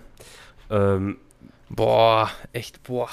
Okay, ja. ja, äh, also, äh, und hear me out. Ähm, keine Ahnung, wenn du jetzt so McCaffrey, Cup oder solche Leute hast und kannst da irgendwie ein schönes Bundle an einen Contender vergeben und äh, dafür mm. Pits bekommen, wenn du jetzt zum Beispiel die Top-Quarterbacks also man hat dann halt so gewisse Assets, die man vielleicht kaufen kann, die auch langfristig ähm, interessant sind und wenn du die Top Quarterbacks nicht bekommen kannst, dann vielleicht ist, ist Pitts halt eine Alternative dazu, wo man sagen kann, okay, ähm, den, den verkaufe ich jetzt. Oder wenn ich Jonathan Taylor als, als Rebuilder habe und gehe dann, ja. sag dann, okay, ich trade den vielleicht für Pitts und, und ein Second oder sowas, dann sowas ja, würde ja. ich halt interessant finden, solche Szenarios. Ne? Deswegen ist jetzt keiner, wo ich hingehe und sage, ey, ich habe jetzt hier als Rebuilder drei First-Round-Picks, äh, und aber jetzt kaufe ich dafür mal eben Pits ein. Ne? Also das ist, das ist nicht der richtige Weg. Aber wenn ich es gibt ja. immer Ligen, wo zum Beispiel auch die First schon alle verteilt sind an andere Rebuilder und du sitzt dann da und denkst, boah, Alter, eigentlich ist mein Team viel zu scheiße äh, und jetzt will ich eigentlich auch rebuilden und kann aber keine Picks bekommen und dann muss ich halt ein bisschen erfinderisch werden und kann das vielleicht so machen. Waller plus CMC verscheppern. Ja, sowas zum Beispiel. Würdest du das bezahlen? Als Rebuilder? Für Pits? Ja. Das ist schon, das ist natürlich schon eine Menge. Also ich würde auf jeden Fall irgendwie noch. Das ist eine Menge heute. Ich würde ich würd ja. noch probieren, irgendwie was reinzubekommen. Ne? Also, äh, wenn ich die beiden, also wenn ich das Paket schon für irgendwie etliche andere Sachen angeboten habe und das ist so mein, das wäre so mein, vielleicht der letzte Deal, den ich nehmen würde, wenn ich wirklich keine andere Möglichkeit mm. habe, meine Win-Now-Assets zu verscherbeln und das ist aber nicht der ideale Deal für, für einen Rebuild auf jeden Fall. Ja. Da kannst du besser dann irgendwie Stimmt. Waller und CMC vielleicht noch einzeln verkaufen und sagen, irgendwie, ja, da kriege ich mehr raus. So, wie gesagt, es wäre so der letzte, also es, ich, ich könnte es mit Schmerzen akzeptieren. Ja. Leider hat wirklich jeder verstanden, wie außergewöhnlich die Rookie-Saison von Kyle Pitts war. Ähm, daher äh, ist es da sehr schwer machbar, noch was zu kaufen das letzte Kauffenster ist da irgendwie November, Dezember oder so zugegangen, bevor dann alle wirklich äh, so als Dynasty Season in der Off-Season quasi auch für alle wieder angefangen hat, dann äh, ging es los damit, Alter, wie krank war denn das, was Kyle Pitts äh, abgerissen hat und seitdem ist es völlig unmöglich geworden, ihn zu kaufen. Ja, ja, ja er, ist, er ist halt wahrscheinlich das, also das in Top 3 Non-Quarterback Asset ne, vom Wert her. Also in Titan Premium ja mit festem Titan-Spot ist das der erste Non-Quarterback, den ich vom Board ja. nehme. Ja, ja, ich habe, äh, wir haben gerade den, den Draft in einer ähm, Two-Titan-Liga gehabt mhm. und da habe ich ihn an 1,9 noch bekommen und Alter. Da, Alter.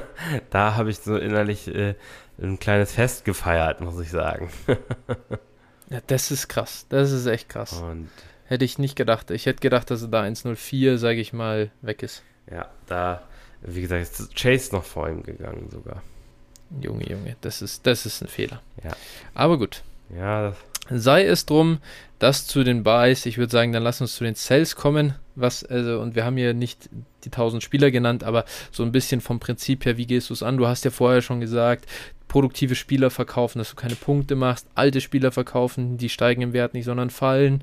Äh, ich bringe immer wieder gerne Tinosauriers Beispiel, dass er als Rebuilder vor einer Saison noch Kenny Golladay gekauft hat, weil der günstig war. Da war der Wert gerade am Boden, am Tiefpunkt angekommen und dann geht die Saison los und man merkt, oh, das war nicht der Tiefpunkt, das ist immer noch nicht der Tiefpunkt, jetzt ist der Tiefpunkt erreicht und dann ist äh, blöd. Von dem her äh, ich glaube, wir sind da so, also ich glaube, das hat man einfach gelernt, auch mit der Erfahrung, dieses in Anführungsstrichen billige Wets kaufen und dann im Oktober verkaufen, ist ein ganz heißes Eisen.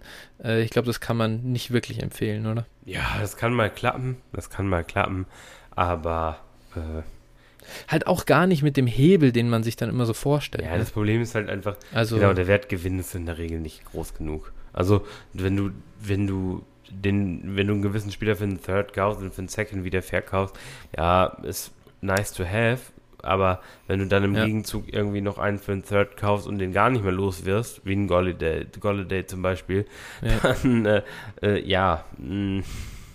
Ja, oder, oder denk einfach nur, selbst wenn ihr jetzt auch einfach ganz, ganz Beispiel, falls ihr jetzt erst relativ neu auch zuhört und dazugekommen seid zum Thema Dynasty, wenn jetzt da ein Michael Thomas, ein DeAndre Hopkins, ihr denkt vielleicht, DeAndre Hopkins, ah, der ist gerade suspendiert, deswegen ist der Value so niedrig. Ich investiere jetzt meinen Second in ihn und verkaufe ihn dann während der Saison für einen First. Es wird aller Wahrscheinlichkeit nach nicht klappen. Nee, außer du findest halt einen ganz do also ganz doofen.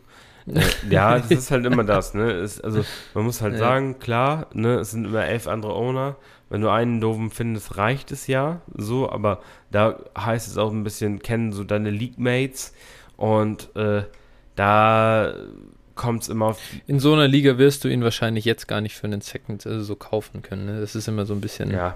das Problem, oder? Ja, kann schon sein, aber das ist immer so ein bisschen das, das Spannende. Also, Fair. Ja, ja. das ist immer.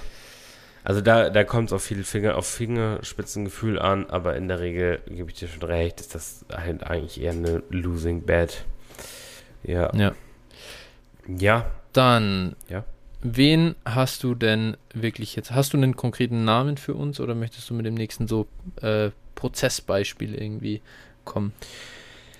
Ja, also gut, ne? Konkrete Name. Man könnte, man könnte jetzt zum Beispiel Christian McCaffrey nennen. Ähm, wenn ich, mhm. wenn ich jetzt, äh, also jetzt aktuell wird er wieder überall über ihn diskutiert als 101 in Redraft liegen, was auch durchaus legitim ist natürlich, aber das solltet ihr vielleicht nutzen, um ihn dann einfach auch äh, ja, schlussendlich zu verkaufen, wenn ihr keine Chance auf den Titel habt, ne, das, dann sollte er wahrscheinlich am besten verkauft werden. Da würde ich auch kein mhm. Risiko eingehen, dass er sich vielleicht nochmal verletzen könnte oder irgendwas. Äh, da würde ich jetzt einfach ähm, ja, ein vernünftiges Angebot nehmen ne, und dann damit rennen. auch der 1 zu 1 Move jetzt zu Brees Hall, auch der hat im Wert ja. jetzt gerade ein bisschen gelitten. Easy. Äh, weil auch wieder Overreaction zur, zur, äh, zur Preseason. Äh, genau, eben. Und äh, auch da würde ich dann sagen, so, zack, einmal rüber und, und äh, fertig ist die, die Nummer mit CMC. Ja, das, also das wäre für mich, für mich, also wenn ich den Deal hinbekommen kann, das wäre für mich immer Smash. Ja. Vielleicht dann noch so äh, generell, glaube ich, eine Regel, die ich mir aufgeschrieben habe, ähm, äh, als Rebuild Cell ist potenziell alles. Es gibt keine, es gibt keine Nicht-Cell für mich. Es, wenn da der Preis stimmt, ähm, dann verkaufe ich. Ich verkaufe eben auch meine, in Anführungsstrichen nennen viele immer so Cornerstone Assets. Ich verkaufe da auch, wenn es ist ein Josh Allen, ich verkaufe auch einen Justin Jefferson, Jammer Chase, äh, im Zweifel auch einen Kyle Pitts. Wenn mir jemand drei First-Round-Picks für ihn gibt, ja, dann muss ich es halt einfach annehmen, das hilft nichts. Dann auch so gern ich dann diesen Spieler habe und mir die Zukunft mit ihm ausmale, die nächsten zehn Jahre, ich muss auch realistisch sein und wissen, dass ich mit den anderen deutlich mehr Value generieren kann. Deswegen potenziell alles wird verkauft und im Besonderen gucke ich mir die Top 18, Top 24 Dynasty Assets immer an und schaue, äh, kann ich die irgendwie shoppen, wenn ich die im Kader habe. Äh, nicht auf Zwang, also ich habe auch gerne jetzt im Moment als Rebuilder einen Quarterback-Room mit Trey Lance und Deshaun Watson. Äh, da muss ich überhaupt nicht verkaufen und so, aber ich sag's dir, wenn Trey Lance, Lance smasht die ersten acht Wochen und irgendwie ein Top 5 Dynasty Quarterback ist plötzlich, dann äh, ist der auch ganz schnell auf dem Trade-Block und dann werde ich auch versuchen, das äh, zu vergolden. Ja, äh, genau, wichtig hier ist nochmal rauszustellen, ich gebe dir insoweit recht, dass ich die Spieler auch, also niemand ist unverkäuflich, ganz klar, aber ich will halt diese 10% mehr, 15% mehr im Preis haben. Wenn ich jetzt Rebuilder okay. bin. Weil ich will, ich will nicht, ich will nicht den, ich sag mal, Marktpreis, weil das bringt mich im Zweifel nicht voran. Äh, sondern wenn ich diese, diese Assets verkaufe, dann will ich wirklich den Premiumpreis für diese Assets haben. Und dann bin ich da auch durchaus äh, bereit, die zu verkaufen, aber nicht für den Marktpreis. Ist immer schwierig, dann ehrlich gesagt, da einen Marktpreis festzulegen. Ja, weil da, klar. Weil, das, weil du kriegst immer so viele Assets. Du bekommst ja dann nicht du machst ja nicht den Lateral Move von dem einen Top 10 Spieler zu dem anderen Top 10 Spieler, sondern du gehst ja dann eigentlich runter in, hey, ich gebe dir, weiß ich nicht, ich gebe dir jetzt für, sagen wir, Jamar Chase, biete ich dir äh, zwei Firsts und Devonta Smith oder so. Und dann ist halt so, ja gut, okay, wahrscheinlich ist kein, wird keines der Assets mal so viel wert wie Jamar Chase, aber ist es vielleicht doch schlauer, den äh, das Paket zu nehmen, weil es sich entwickeln kann. Ja, da kommt sicherlich dann auch, und das sind immer diese Nuancen, deswegen halt eigentlich auch immer diese Aussage, drei First-Round-Picks oder sowas machen wir natürlich auch, ganz klar, aber es ist halt natürlich immer nur ja. die halbe Wahrheit, weil äh, wenn mir ja, einer ein Late 23 First und ein Late 24, 24 First und Devonta Smith für John Chase bietet, dann muss ich sagen, nö, mache ich nicht, weil Ne, also das wird mir nicht ausreichen, weil dafür ist mir das Risiko einfach zu groß, dass ich da wirklich dann keinen Value-Gewinn habe. Ne? Und da muss dann schon ein bisschen vom Preis her schon ein bisschen mehr, mehr Premium drin sein, dass es sich dann für mich lohnt.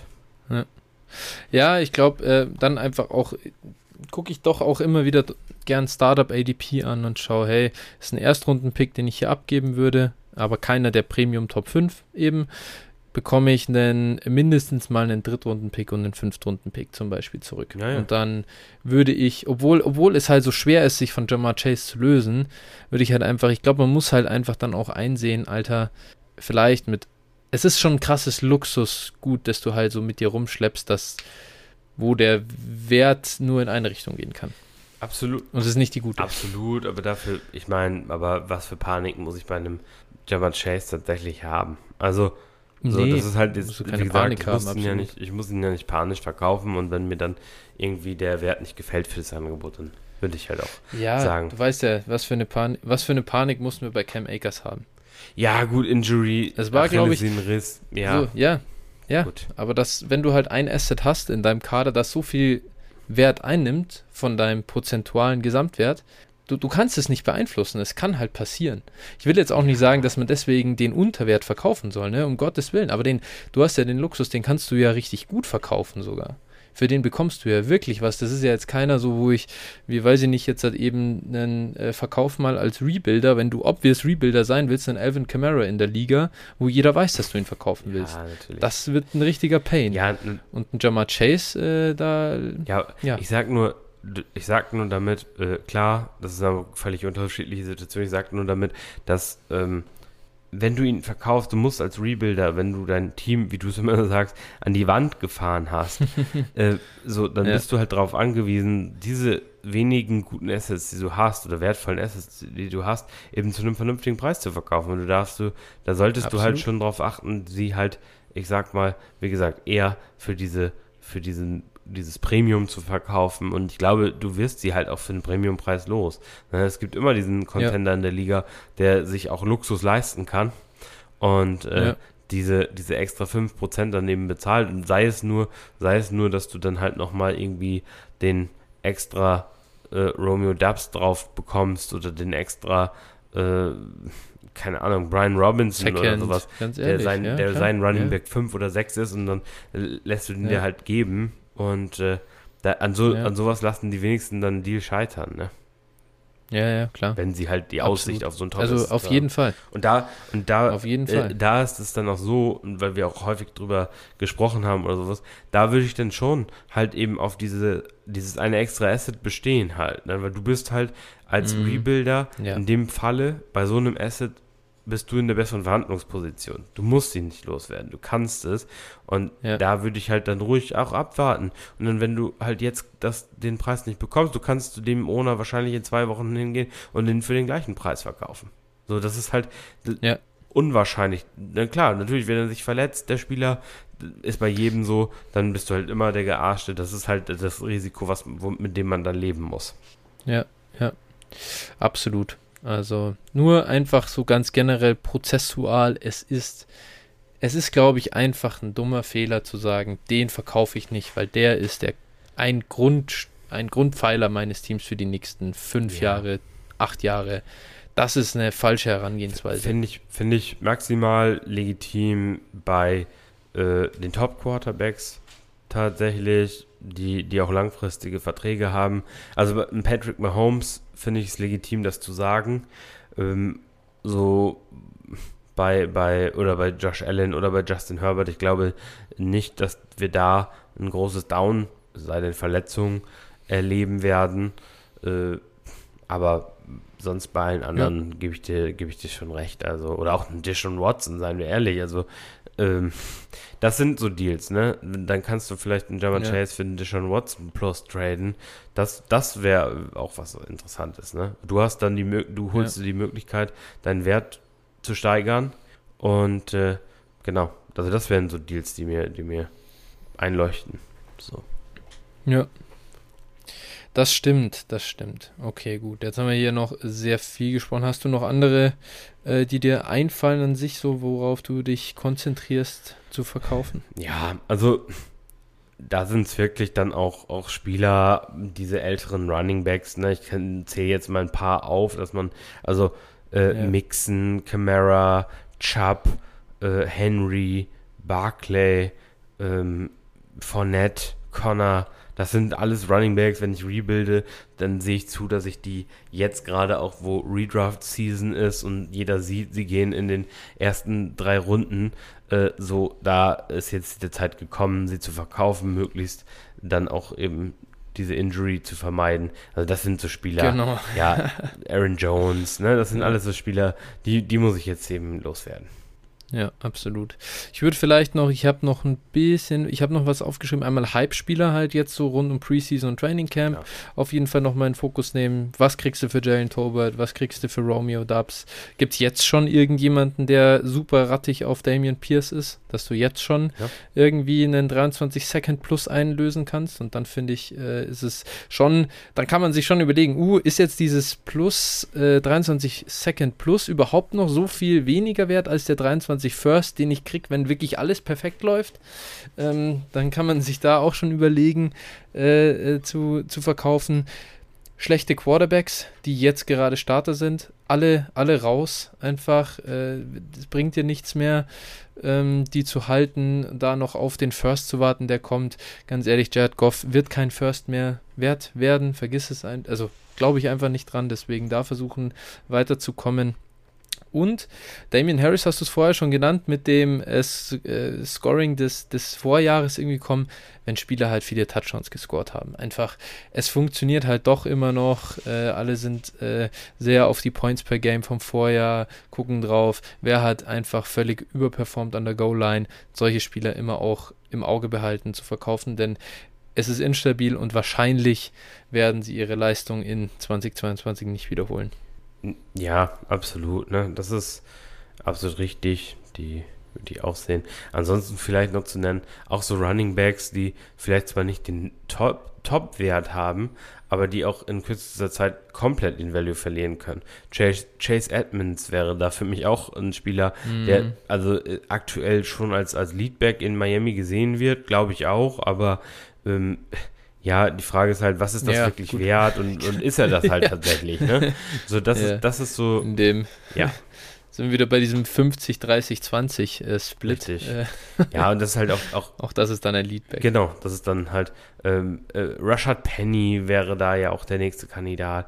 Ne, das sind halt, das sind jetzt Ja. nicht die äh, High-Value-Assets, aber das sind so Assets, die können halt in kürzester Zeit alles an Wert verlieren und da probiere ich sie vielleicht jetzt nochmal zu einem angemessenen Preis loszuwerden, wenn es möglich ist.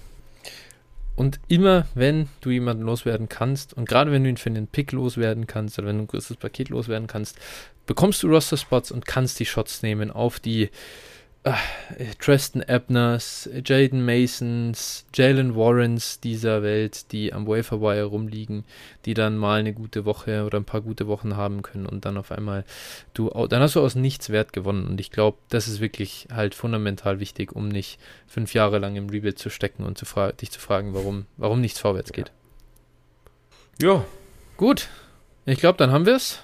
Ja. Sind wir durch mit dem Thema. Ähm, ich freue mich, hat äh, Spaß gemacht und wir hören uns vermutlich dann. Ah, Moment, Moment, Moment. Jetzt, jetzt, jetzt fällt mir gerade ein. Alligatormilch hat uns auf Twitter getaggt mit einer Frage und ich würde sagen, das ist ein schöner Abschluss, äh, die äh, für diese Folge ein kleines Outro mal. Oh. Er fragt, wer sind eure perfekten Spieler für die Draft-Position? 1.3 bis 1.5. Also es geht natürlich jetzt um Redraft. Äh, wenn an 1.1 Jonathan Taylor und, ans, und an 1.2 Christian McCaffrey gehen. Phil, wen draftest du denn 3 bis 5? ähm, lass mich einmal kurz jetzt, bevor ich da äh, was Komisches erzähle, lass mich kurz einmal mir.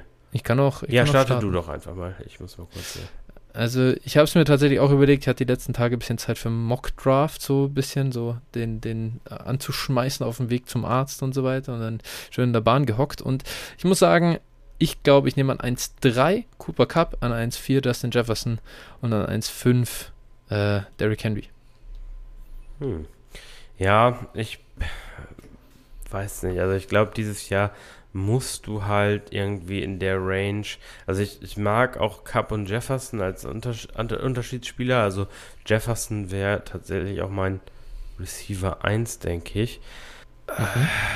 Aber ich glaube, ich gehe da, also äh, Eckler, also ich gehe mit Henry, Eckler und Jefferson.